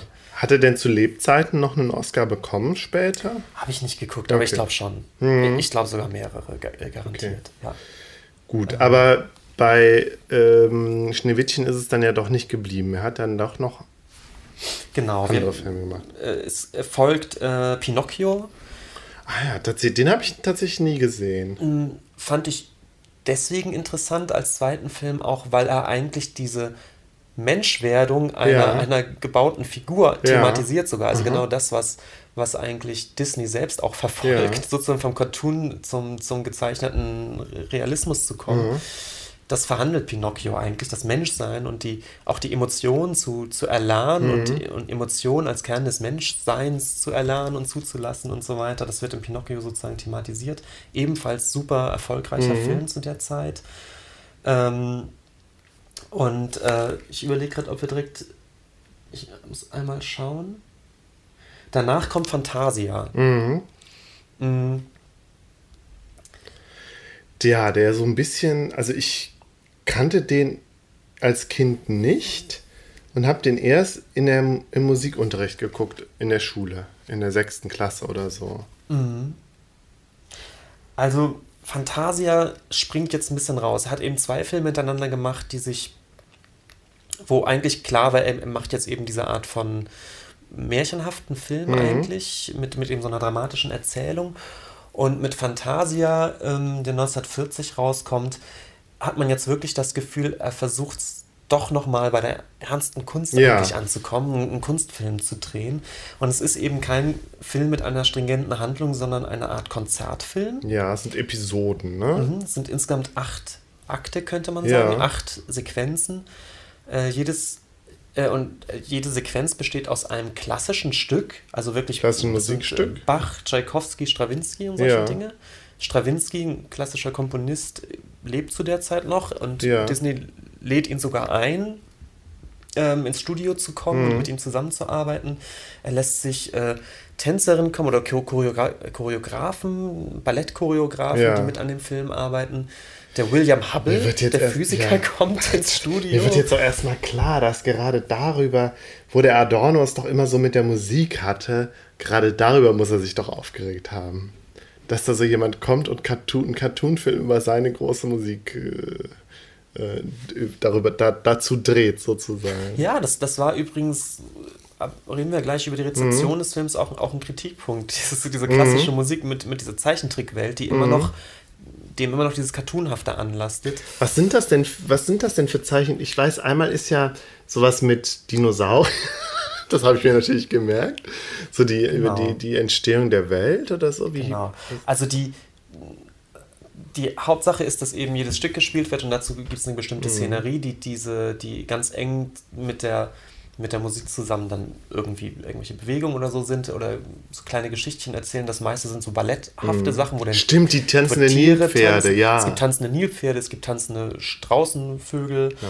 Aber äh, so, es gibt eine tanzende Fee, die dann irgendwie durch so eine Fantasiewelt äh, ähm, fliegt. Am berühmtesten ist aber doch äh, Mickey Mouse als Zauberlehrling. Genau, also es gibt zwei Dinge, die, eigentlich gibt es vielleicht drei Dinge, die, die so rausspringen. Ja. Das eine ist die Geschichte des Zauberlehrlings von, ja. von Mickey Mouse dargestellt. Wo, ist ja ähm, ursprünglich von Goethe ein Gedicht, oder? Und dann gibt es dann aber ein Musikstück zu. Ähm, War das so rum? Oder umgekehrt? Ich weiß nicht, zu welchem Musikstück das jetzt spielt. Also klar, es geht auf Goethes Zauberlehrling ja. zurück.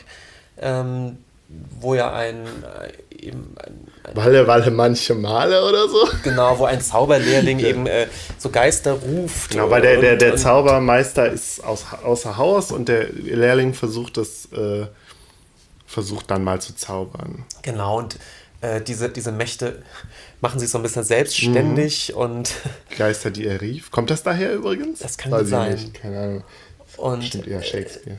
Richtig, und ich weiß gar nicht mehr, wie es ausgeht in dem Gedicht. Wir sind da nicht sehr fest in der, genau. in der deutschen Klassik, ja. Und das, äh, genau diese Szene spielt dann der Mickey Mouse, der dann eben anfängt da zu zaubern. Und Mit dann, so einem langen Gewand, wo er immer drüber stolpert. So einen richtigen Zaubererhut, so einen Ko genau. konischen genau. mit Sternen drauf. Ne? Genau. Und dann, dann zaubert er, ver, ver, verzaubert er doch den Besen, dass er ihm das Wasser trägt. Mhm.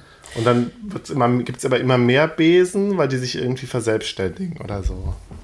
Ich weiß es nicht mehr. Ja, doch, so in der Art. Übrigens ist die Geschichte auch so rum, dass das die allererste Sequenz war. Ja. Das war eigentlich, sollte das ein, ein Kurzfilm werden ja. fürs Kino auch. Und Disney war so begeistert, dass, dass er aus dieser Sequenz gesagt hat, wir brauchen einen ganzen mhm. Film mit solchen Sequenzen.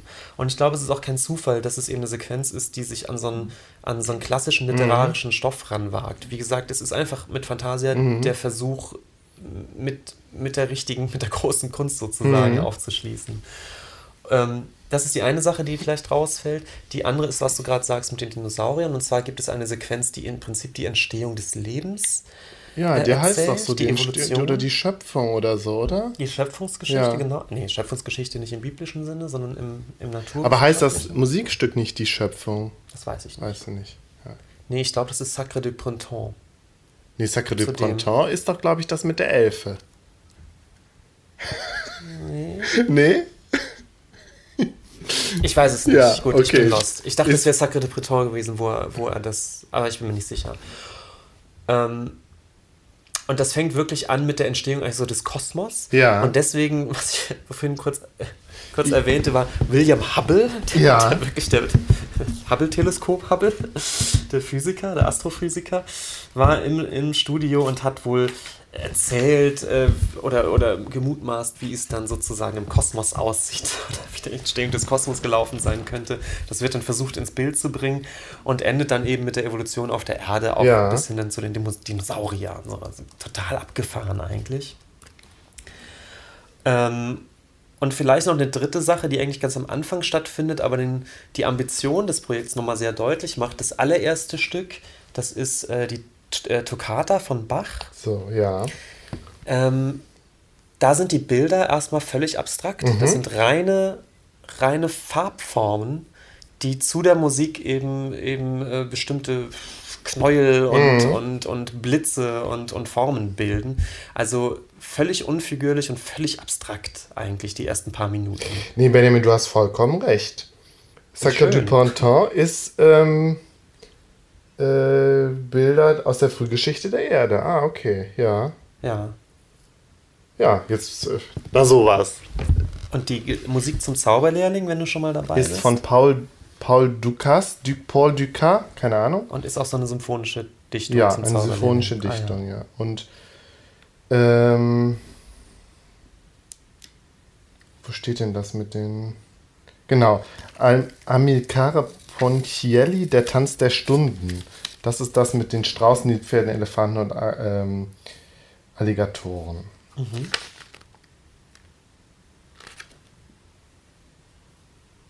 Ja, so. Ich habe jetzt gerade nachgeguckt. Also Fantasia ist letztendlich so dieses sehr ambitionierte Kunstprojekt, was ähm, dann leider an den Kinokassen äh, ziemlich floppt, einfach weil es Ja. auch in der Herstellung unglaublich ähm, teuer war. Ähm, und was auch von der Kritik eher so, äh, so halb-halb wahrgenommen wurde. Es gibt schon Leute, die, die das, die das als, als Ambition total zu schätzen wissen und sagen, das ist, eine neue Art von Kunstform und das ist sehr interessant.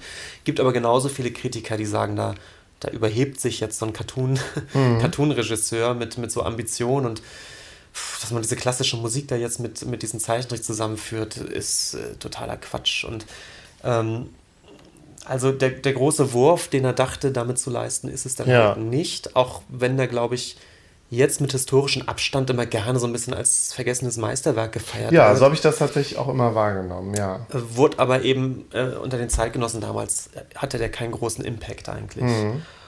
Ähm, und auch Disney wird mit dieser Reaktion ziemlich unzufrieden gewesen sein.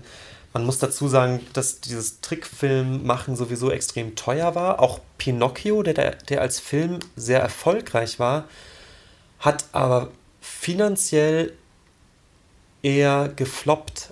Äh, nicht, also obwohl er viele Besucher hatte, waren aber die Produktionskosten so hoch, dass er die eigentlich Ja. fast nicht einspielen konnte. Ja, Zumal in Europa Krieg war und äh, da die, die Kinobesucher eh jetzt anderes vorhatten. Also finanziell ging es dem Unternehmen eigentlich nicht so besonders gut. Ähm, und dazu hat, ähm, hat äh, Fantasia sicherlich dann auch beigetragen. Ähm, der dritte Film, um. Da, nee, ja, der dritte Film ist Dumbo, da gehen wir jetzt gar nicht weiter drauf ein. ja. Vielleicht, Ach, den habe ich als Kind so häufig gesehen. Das ist ja wirklich in, in, in, in, in, wie sagt man? In Mark und Bein gegangen? Nein, ins Blut ja, gegangen. das ist natürlich auch unglaublich traurig an einigen Ist traurig und ist, ja, aber auch, also, ich glaube, ich fände es jetzt auch schwierig, den zu sehen und fände es schwer erträglich. Aber als Kind habe ich den häufig gesehen, ja. Und worauf ich eher noch kurz eingehen würde, ist dann der nachfolgende Film, nämlich Bambi von 1942. Ja. Weil er eigentlich das, was, was er mit Schneewittchen angefangen hatte, diesen, diese Art von Realismus, vor allem an, an menschlichen Figuren zu spiegeln, der überträgt sich jetzt bei Bambi eigentlich auf die Natur. Das, es gibt äh, unglaublich große und epische Naturaufnahmen. Es spielt ja. Ja. viel im Wald und, Ja. äh, Und die Tiere sind so niedlich. Es ist, es ist so krass. Ich habe auch, ich habe den vor ein paar Jahren das erste Mal gesehen und dachte, oh, das ist so süßlich und so niedlich und es funktioniert auch alles. Und das kleine Kaninchen und es ist so niedlich. Ja, natürlich. Ja. Und auch hier, du hast letztendlich eine relativ dramatische äh, so eine Entwicklungsgeschichte ja, von Bambi. Coming of Age. Die, die, die Mutter stirbt ja. ja. Übrigens, die Szene, in der die Mutter stirbt, ähm, den, den Ausschnitt haben sie auch in der Dokumentation gezeigt. Das ist schon wirklich gut. Es schneit ja die ganze Zeit. Es ist eine eine ganz düstere, fast, fast auch schon so ein bisschen. Vom Jäger erschossen oder wie? Oder warum stirbt die Mutter? Ja, genau. Ja. Wir sind auf der Flucht vom Jäger, die, die Mutter wird erschossen. Äh, Bambi kann nochmal so davongehen und dann äh, gibt es den Moment, wo er die Mutter sucht, weil er mm. nicht begriffen hat, dass sie ah. erschossen ist. Er, er, denkt bloß, ach, die, ach Gott, wie schlimm, die, ja. die, hinkt ein bisschen hinterher und sagt, ja, wo bist du denn? Und uh. es fängt ein Schneegestöber an und die Szenerie wechselt fast in so ein Schwarz-Weiß innerhalb oh. dieser Schneeflocken. Ja. Und, ich finde es jetzt ähm, schon wieder traurig. Also wirklich, ja. wirklich dramatisch. Und auch als ich diese Szene dann nochmal gesehen habe, dachte ich schon, das, das ist schon gut. Ja, das ist schon ja, ist gut. Es, ist es. Und es ist manipulativ bis zum ja, geht nicht mehr. Total. Aber es funktioniert einfach. Ja. Es ja. funktioniert unglaublich. Finde ich gut, dass du direkt sagst, manipulativ. Ja, ist es. Ja, aber das. Wir reden ja jetzt eigentlich auch ja. bestimmt über diese Bedeutung von Disney oder seinen Stellenwert oder was man mhm. mit Disney leistet. Und ich glaube, es ist genau das, also dieser, dieser Moment, auch heute noch, wenn du Disney-Filme siehst, dass du weißt, es ist manipulativ, es ist, es ist total mit dem Holzhammer auf diese eine Emotion abgehend. Also der, der, der will, dass du an der Stelle heulst. Ja. Und man ertappt sich dabei, dass es funktioniert. Ja. Und man ärgert sich fast man ärgert drüber. sich fast, dass man, ja. ja. Aber es funktioniert. Und ja. da ist, da führt kein Weg dran vorbei. Und ich glaube, das würde ich für mich sagen, das ist Disney. Es ist ja. echt extrem Disney. Man, man merkt so, dass es gerade ganz schön platt auf, auf, mhm. auf genau diesen Moment aus ist. Und er kriegt einen trotzdem. Er kriegt einen trotzdem, ja. Das kann der auch. Ja. Und ich, ich glaube, das ist auch wirklich, also wir haben ja schon gesagt, er zeichnet selbst schon lange nicht mehr so richtig mit. Er hat natürlich Leute, die diese Figuren auch entwickeln. Aber er hat immer noch alle Fäden in der Hand und entscheidet letztendlich, wie die Figur dann wirklich aussieht, welche, welches Design genommen wird. Er, er strickt an den Handlungen mit, an den Drehbüchern mhm. mit. Und ich glaube, genau diese Art von, von Disney-Dramatik und diese tief emotionalen Heulmomente. Mhm. Das ist wirklich Disney auch. Das ist Walt Disney auch persönlich, der, der sowas noch äh, mit dirigiert sozusagen. Das kann der einfach. Ja. Da hat er ein Händchen für. Ähm, und diese ersten fünf Filme, in denen er das sozusagen perfektioniert, die werden eigentlich bis heute als The Big Five benannt. Also Schneewittchen, Pinocchio, Fantasia, Dumbo und Bambi. Das da muss ich tatsächlich Pinocchio noch gucken, um die, die großen fünf ja, genau. Alle zu kennen, ja. Genau. Genau. Ähm,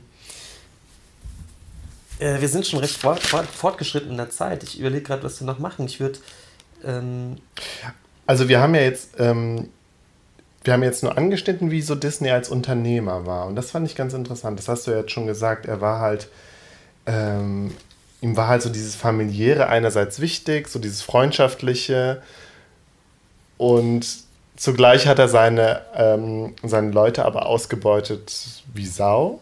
Also, ja. was heißt wie Sau? Er hat sie ausgebeutet wie alle anderen Unternehmer auch, vermutlich. Mhm.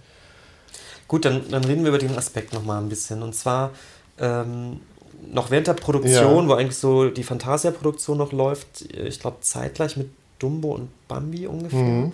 zieht er in ein neues Firmenkomplex, was mhm. komplett neu gebaut wird. Ähm, was auch so, ja, so so ein bisschen die Utopie hat mhm. des perfekten Firmengeländes äh, mit vielen Freizeitaktivitäten. Mhm. Also auch so ein bisschen das, was so heutige, der heutige Google Campus genau, darauf, wird, ist, darauf ne? wollte ich dann ja auch hinaus, ja. Ah ja. Dass da daraus so eine ganz neue Art von Unternehmen oder zumindest in diesem Firmengelände gespiegelt haben wollte, so ein ganz modernes Unternehmen ja. mit ganz modernen Maßgaben. Und ähm, aber auch hier das Grundproblem, er bezahlt die Leute einfach nicht gut gerade die, diese, diese Massenaufgaben wie das Ausmalen von Bildern. Ja, die Ideologie, die dahinter steckt, ist halt, ja, du bist Teil des Ganzen, du, du, bist Teil, du bist Teil eines großen Ganzen, du bist Teil einer Vision, du bist kreativ, da brauchst du doch auch nicht viel Geld für. Genau. Also ich glaube halt, dass Disney da vielleicht wirklich am Anfang stand von dieser neuartigen äh, Unternehmenskultur, die wir auch besprochen haben, als wir über den Circle gesprochen haben. Mhm das Stichwort flache Hierarchien, ja. Also, hm, wo du einerseits deinen Mitarbeitern suggerierst, hier sind alle gleich und wir sind alle Freunde und so. Und ähm, wir sind alle hier kreativ und verwirklichen uns selbst in unserer Arbeit. Gut, das weiß ich nicht, wie sehr das bei Disney war, aber ich glaube, da waren so die Anfänge. Also einerseits dieses, diese Wohlfühlatmosphäre und mhm. diese kreative Atmosphäre, zugleich die knallharte Ausbeutung, die da aber auch immer noch hintersteckte. Mhm. Ja. Ich kann mir vorstellen, dass Disney da äh, so, so ganz am Anfang stand, dieser Entwicklung. Dieser ja, ich weiß nicht, ob ganz am Anfang, aber er Oder war, so mit, er mit so einer der ersten, ja, klar, ja. Klar.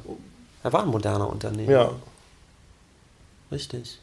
Und es gibt dann auch, also äh, kommt natürlich dann in einer Zeit in den 40ern, wo sich, wo sich vermehrt auch Gewerkschaften gründen. Ja. Und natürlich war er ein völliger Gewerkschaftsgegner. Mhm. Und äh, als dann äh, viele seiner Mitarbeiter zur Gewerkschaft gingen und sogar dann äh, gestreikt haben, war mhm. das für ihn er hat es aber ähm, auch einfach nicht verstanden. Er hat es erstens nicht verstanden und er war fuchsteufelswild. Ja, das, das finde ich auch interessant, dass er da aber auch irgendwie. Das war so ein Vertrauensbruch für ihn. Ja, dass er da so naiv ist und auch irgendwie kein politisches Gespür hat im Sinne von, äh, ja, es ist klar, das sind meine, das sind meine ähm, Mitarbeiter, die wollen Geld von mir. Und so läuft es nun mal, das meine ich jetzt mit politischem Gespür, dass er das aber überhaupt nicht hatte, sondern dass er halt der Visionär war, der irgendwie mit seinen, seinen Gedanken irgendwie auch in den Wolken war. Mhm und für so, für so einen Klein-Klein ja, irgendwie keinen, keinen Sinn hatte. Mhm. Ja.